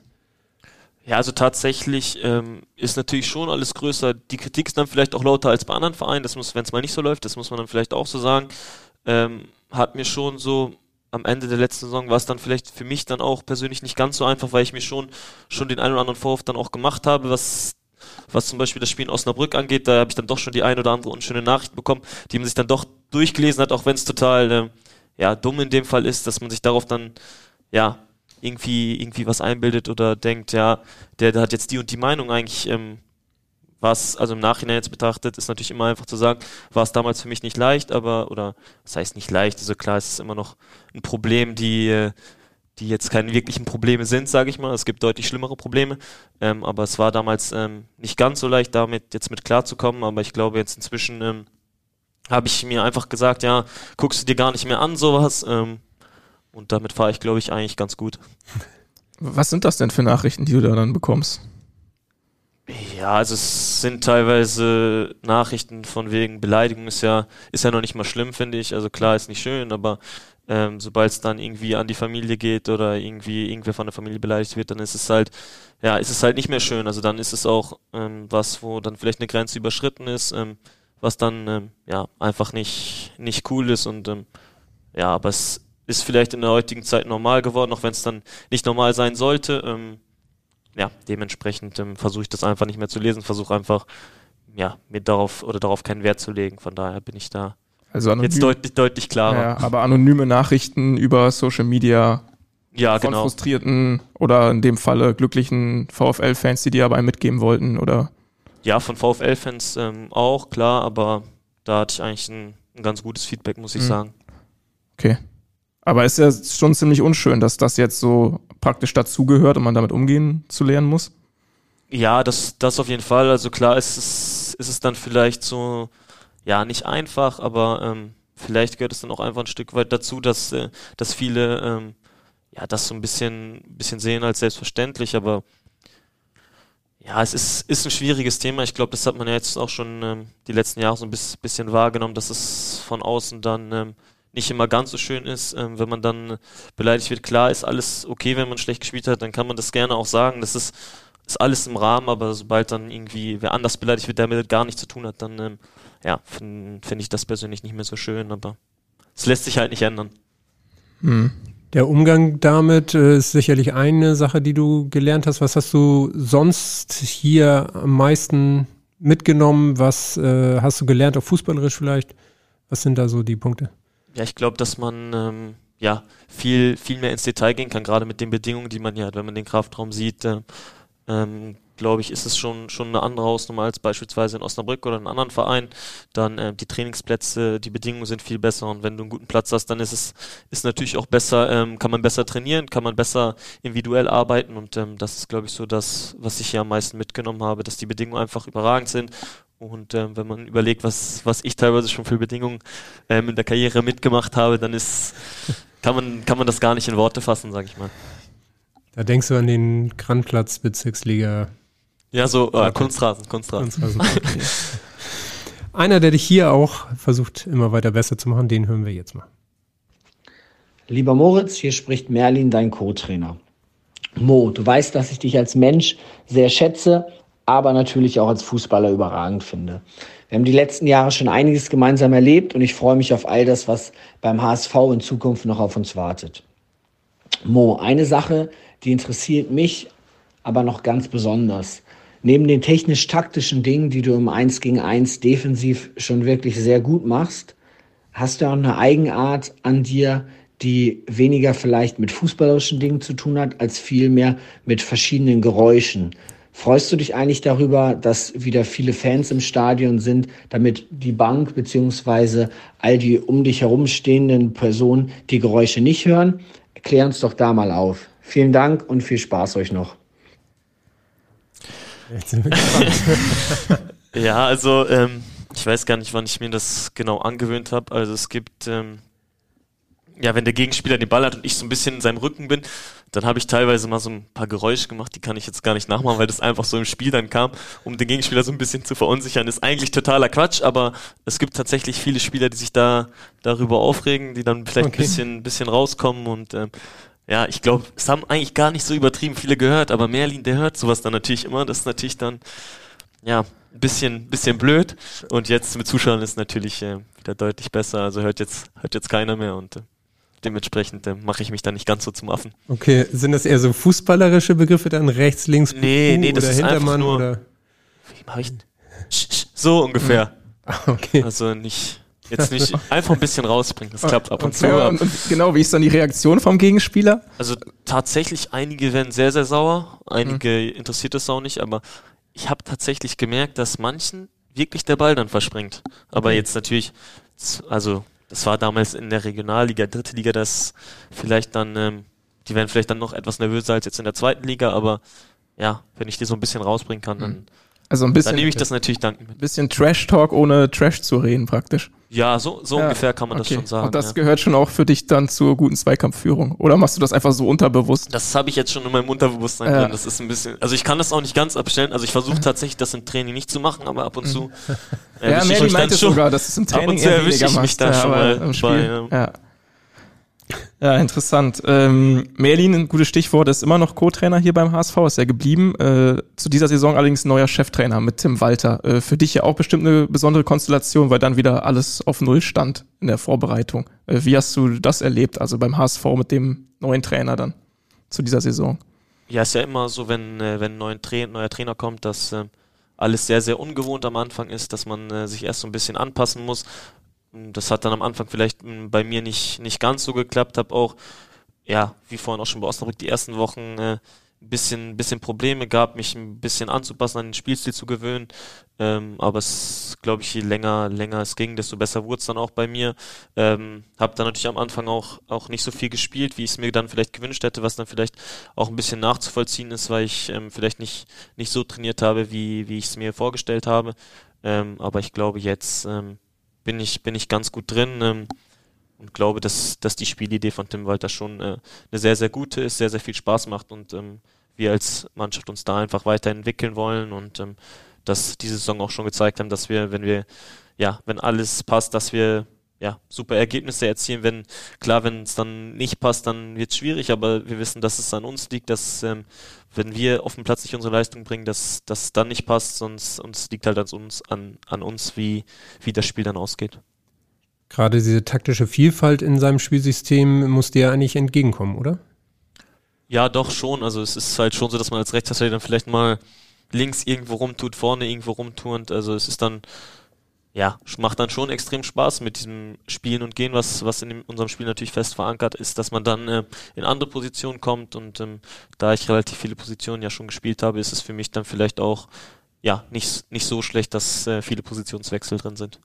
Und du hast eben auch so die, die Art der Mannschaft, wie die auch in so ein Spiel geht, so ein bisschen angesprochen. Wie nimmst du die, den, den Spirit wahr, der so in der Mannschaft steckt, der sich auch entwickelt hat, der den du auch vergleichen kannst, ja sicherlich mit, mit einigen anderen Stationen, ähm, die du bereits in deiner Karriere gehabt hast. Ja, ich glaube tatsächlich, dass ich eigentlich bei gefühlt jeder Mannschaft, in der ich gespielt habe, immer einen guten Teamspirit habe. Ich hatte eigentlich nie so, dass man jetzt irgendwie sagt, mit dem versteht man sich gar nicht oder da ist jetzt irgendwie eine schlechte Stimmung in der Mannschaft und das ist natürlich bei uns auch extrem gegeben. Ich glaube, jeder kommt miteinander klar, was auch nicht immer selbstverständlich ist. Klar gibt es dann vielleicht auf dem Trainingsplatz mal die eine oder andere ja, Streiterei, aber das gehört ja einfach dazu, glaube ich, dass wenn man besser werden will, dass man ja, dass man sich da vielleicht dann auch mal die Meinung sagen muss und ähm, ja, deswegen von der Stimmung her ähm, glaube ich, haben wir eine sehr, sehr gute Stimmung in der Mannschaft. Jeder Spieler will sich weiterentwickeln. Ähm, jeder läuft für den anderen und ähm, das macht uns die Saison extrem stark. Ist das nochmal fürs Saisonfinale auch der absolute Pluspunkt jetzt gewesen? Ja, ich glaube schon. Also ich glaube ja, dass, dass viele nicht mehr dran geglaubt haben, dass wir, dass wir überhaupt noch so, so stehen, wie wir jetzt stehen, ähm, nach der Niederlage in Kiel damals. Und ähm, ja, da haben wir einfach gezeigt, dass wir uns, wir uns zusammenraufen, dass wir einfach bei uns bleiben, unsere Spiele gewinnen wollen. Und wenn, wenn wir das weiter so machen, dann glaube ich, werden wir noch viel Spaß haben. Und ähm, das ist natürlich jetzt auch unser Ziel, dass wir weiter unsere Leistung bringen. De deckt sich dieses Mindset auch mit deinem persönlichen, wenn du so auf ein Saisonfinale blickst, wie du ein Saisonfinale angehst? Du hast ja auch Erfahrung, was äh, Aufstieg, Abstiegskampf angeht. Ja, auf jeden Fall. Also ich glaube, dass ähm, man sowieso nie sagen sollte, man, man schafft es nicht mehr, weil es ist, es, wie man sieht, es ist ja, ist ja alles möglich. Also klar hat vor ein paar Wochen, äh, vor ein paar Wochen jemand gesagt, ja, ihr seid jetzt, seid jetzt Dritter vom letzten Spieltag, hätten, hätten vielleicht viele gesagt, hm, was erzählt er da eigentlich? Aber ich glaube schon, dass ich, äh, dass wir immer dran geglaubt haben und das ist einfach das Wichtigste und ich glaube, wenn man nicht dran glaubt, dann kann man es auch nicht schaffen und ähm, ich glaube, das ist so der Spirit, den wir halt drin haben in der Mannschaft und dass wir bis zum Schluss, bis zum Schluss alles geben, das sieht man, glaube ich, auf dem Platz und ähm, das machen wir diese Saison extrem gut. Wie blickst du allgemein auf, auf diese Entwicklung, die ja sich jetzt im Saisonverlauf immer weiter äh, fortgeschritten ist und äh, ihr seid immer besser geworden als äh, Kollektiv und man merkt auch so im gesamten Club, auch mit den Fans wieder, dass da gerade starker Zusammenhalt äh, herrscht. Wie nimmst du das wahr und war das auch ein Grund für dich zu sagen, ich verlängere hier sogar vorzeitig meinen Vertrag unabhängig davon, wie es weitergeht, äh, Liga-Zugehörigkeit? Ja, also das, das habe ich ja auch damals gesagt, dass ähm, es unabhängig von der Liga ist. Ähm, ich habe mich einfach auf diese, diese Aufgabe, diesen Verein eingelassen und ähm, ich habe es seitdem keinen Tag bereut. Also seitdem ich hier bin, bin ich, bin ich extrem glücklich, extrem dankbar, dass ich, dass ich überhaupt hier sein darf, weil ich glaube, es auch nicht selbstverständlich ist, ähm, dass man äh, ja ein Jahr vorher schon meinen Vertrag verlängert und ja, das, das ist so das, was, was mir extrem Freude bereitet, dass man einfach in mich dieses Vertrauen dann vielleicht hat, ich das Vertrauen in den Verein habe und dann ähm, ja, muss man, muss man bei sowas auch nicht lange überlegen und dann ist es von der Liga auch völlig egal, ähm, welche Liga es dann ist. Ähm, ich lasse mich auf eine Aufgabe ein, ähm, wo ich hinterstehe und hier stehe ich hinter und deswegen ging das für mich dann eigentlich alles relativ schnell und ähm, bin sehr, sehr froh, dass es so schnell dann geklappt hat. Einer, der auch seinen Vertrag verlängert hat und auch Teil dieser Mannschaft ist, den hören wir jetzt nochmal. Moin Mo, hier ist Maxi. Ich wünsche dir erstmal ganz viel Spaß bei dem Podcast. Ich denke, du bist da in ganz guten Händen aufgenommen worden. Bevor ich allerdings zu meiner Frage komme, muss ich die Zuschauer aufklären. Und zwar, Moritz ist ein Riesenfan von Dinosaurier. Ähm, egal wo ich, wo ich bin, äh, ich muss ihm Bilder von Dinos schicken. Und da ist meine Frage jetzt an dich. Welcher Dinosaurier ist dein Liebster und könntest du den bitte imitieren? also, ähm, Lieblingsdinosaurier habe ich tatsächlich nicht. Eigentlich finde ich Dinosaurier auch gar nicht so cool.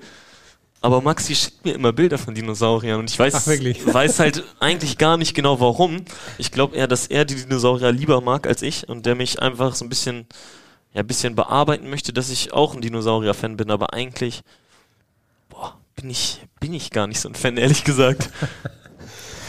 Wir dachten, jetzt kommt hier. Ich dachte auch, jetzt kommt hier so. Also ich kenne auch Dinosaurier, muss ich ehrlich sagen. Und ja, Tyrannosaurus Rex, so. das ist gefühlt auch der einzige, den ich kenne, aber das ist da mein Lieblingsdino. Oder Dino Hermann. Ja, den, genau, wenn du den nachmachst. Schwierig. Warum musst du schweigen? Äh. Sehr schön. Aber ähm, ja, mit äh, Maxi Rohr ist ein Zimmerpartner auch beim HSV. Ähm, da ist auch eine, wieder ein besonderer ähm, ja, Zusammenhalt zwischen euch entstanden. ja, das, auf, das auf jeden Fall. Also wir sind immer äh, auf dem Zimmer zusammen, wenn, wenn er nicht verletzt ist. Also es ist ja leider so, dass er diese Saison schon ein paar Mal verletzt war. Ansonsten sind wir immer auf dem Zimmer zusammen, haben auch in der Freizeit schon öfter was gemacht, waren das ein oder andere Mal auf dem Dom, was eigentlich auch ganz, ganz cool war oder ganz lustig war. Ähm, deswegen, also. Das haben wir schon gehört, ihr seid Dom-Fans, richtig, ne? Ja, wir sind, wir sind beide richtige Dom-Fans, okay. wir gehen gerne auf den Dom. Okay. Und, Erzähl mal, was macht er da? ja, was machen wir da? Also wir spielen oder wir kaufen gerne Lose, dann sind wir öfter mal am Greifarm aktiv. Das ist auch okay. sehr, sehr spannend. Gefühlt noch nie was gewonnen, aber trotzdem immer wieder versuchen. Irgendwann gewinnt man vielleicht. Ähm, ich wollte gerade sagen, hier, also, also wir glauben noch dran. Also steht nicht irgendein riesengroßer Bär oder Elefant Doch, tatsächlich oder so bei haben wir zu Hause? letztes Jahr beim Lose ziehen, was hat er nochmal gewonnen? Ein riesen Yoshi, also von Mario Kart ja. ist ein Yoshi. Und ich, so ein Mini-Yoda. Der steht aber noch bei mir im Keller. Anfangs saß der Yoshi immer bei Maxi im Auto noch, aber ich weiß nicht, ob die Freundin da was gegen hatte, dass, dass der Fahr noch ein anderer Fahrer hinten drin sitzt. Ähm, deswegen wurde der jetzt, wurde der jetzt rausgenommen. Muss ich mal fragen, wo, wo genau der jetzt steht. Okay. Sonst kann ich den zu mir nehmen. Es sind dann aber auch eher äh, so Spiele oder äh, Wettkämpfe oder geht ihr auch viel in die Fahrgeschäfte? das Wir waren tatsächlich letztes Mal in so einem Fahrgeschäft und da muss ich ehrlich sagen, da hatten wir, glaube ich, wir waren zu dritt, ein Kumpel von Maxi war auch noch mit und da hatten wir schon ziemlich Angst, dass das nicht gut ausgeht. Also das war schon, ich weiß gar nicht, wie das genau heißt. Das ist äh, so ein Riesending und äh, dreht sich dann in der Gondel nochmal. Also es dreht sich die ganze Zeit und die Gondel dreht sich halt so auch nochmal vorwärts, rückwärts und boah, das war schon, da hatte ich schon ein bisschen Angst, so gerade wenn ich geguckt habe, es war relativ hoch. Um. Okay. Also Adrenalin-Junkie bist du ja weniger. Nee, früher hatte ich auch immer Angst, Achterbahn zu fahren, aber das Ja. hat sich jetzt auch so ein bisschen gelegt, aber dieses Karussell, glaube ich, da zieht's mich nicht mehr rein. Sehr gut. Wir sind ähm, ja auch beim freien Tag so ein bisschen wieder angekommen. Das könnte man sich auch vorstellen, wenn man jetzt, äh, wenn Dom wäre, dass du da nochmal rüber schlenderst. Ja, das auf jeden Fall. Also das, das könnte man gut machen. Ist natürlich jetzt gerade zu Ende gegangen gefühlt. Ne? Deswegen ist das nicht mehr möglich, aber ich finde find schon eine andere Beschäftigung heute. Ja. Die Domtermine stehen rot in deinem Kalender, oder? Nee, das, Ja. das auch nicht. Also, also man kriegt halt Man mit, kriegt's man kriegt's mit. halt mit, Ja. ne? Und dann ähm, versucht man dann schon ab und zu mal hinzugehen. Also. Ja, cool. Sehr gut. Äh, wir blicken am Ende immer noch mal ein bisschen voraus und äh, haben das, äh, halten das auch gar nicht unbedingt sportlich, sondern eher so Zukunftsausblick Ausblick, mit unseren Gästen haben wir drei Fragen und die erste ist, was du gerne in deinem Leben noch lernen möchtest. Hm, Was möchte ich lernen? Das, das ist eine gute Frage. Also ich, tatsächlich habe ich früher gesagt, ich möchte gern Kaffee aufmachen. Oder würde ich, das wäre so ein, so ein kleiner Traum schon nochmal. Und dementsprechend würde ich dann schon gern so einen Barista-Kurs mal machen. Ja, okay. Ja. Kannst dich mit Leibe zusammentun. Stimmt, mit Ja. Leibe, ja. Stimmt, der ist äh, auch großer Fan. Wo, woher kommt dieser Traum oder was fasziniert dich daran, eigenes Café zu haben? Also ich, man muss dazu sagen, ich trinke schon, schon relativ gern und relativ viel Kaffee dann auch.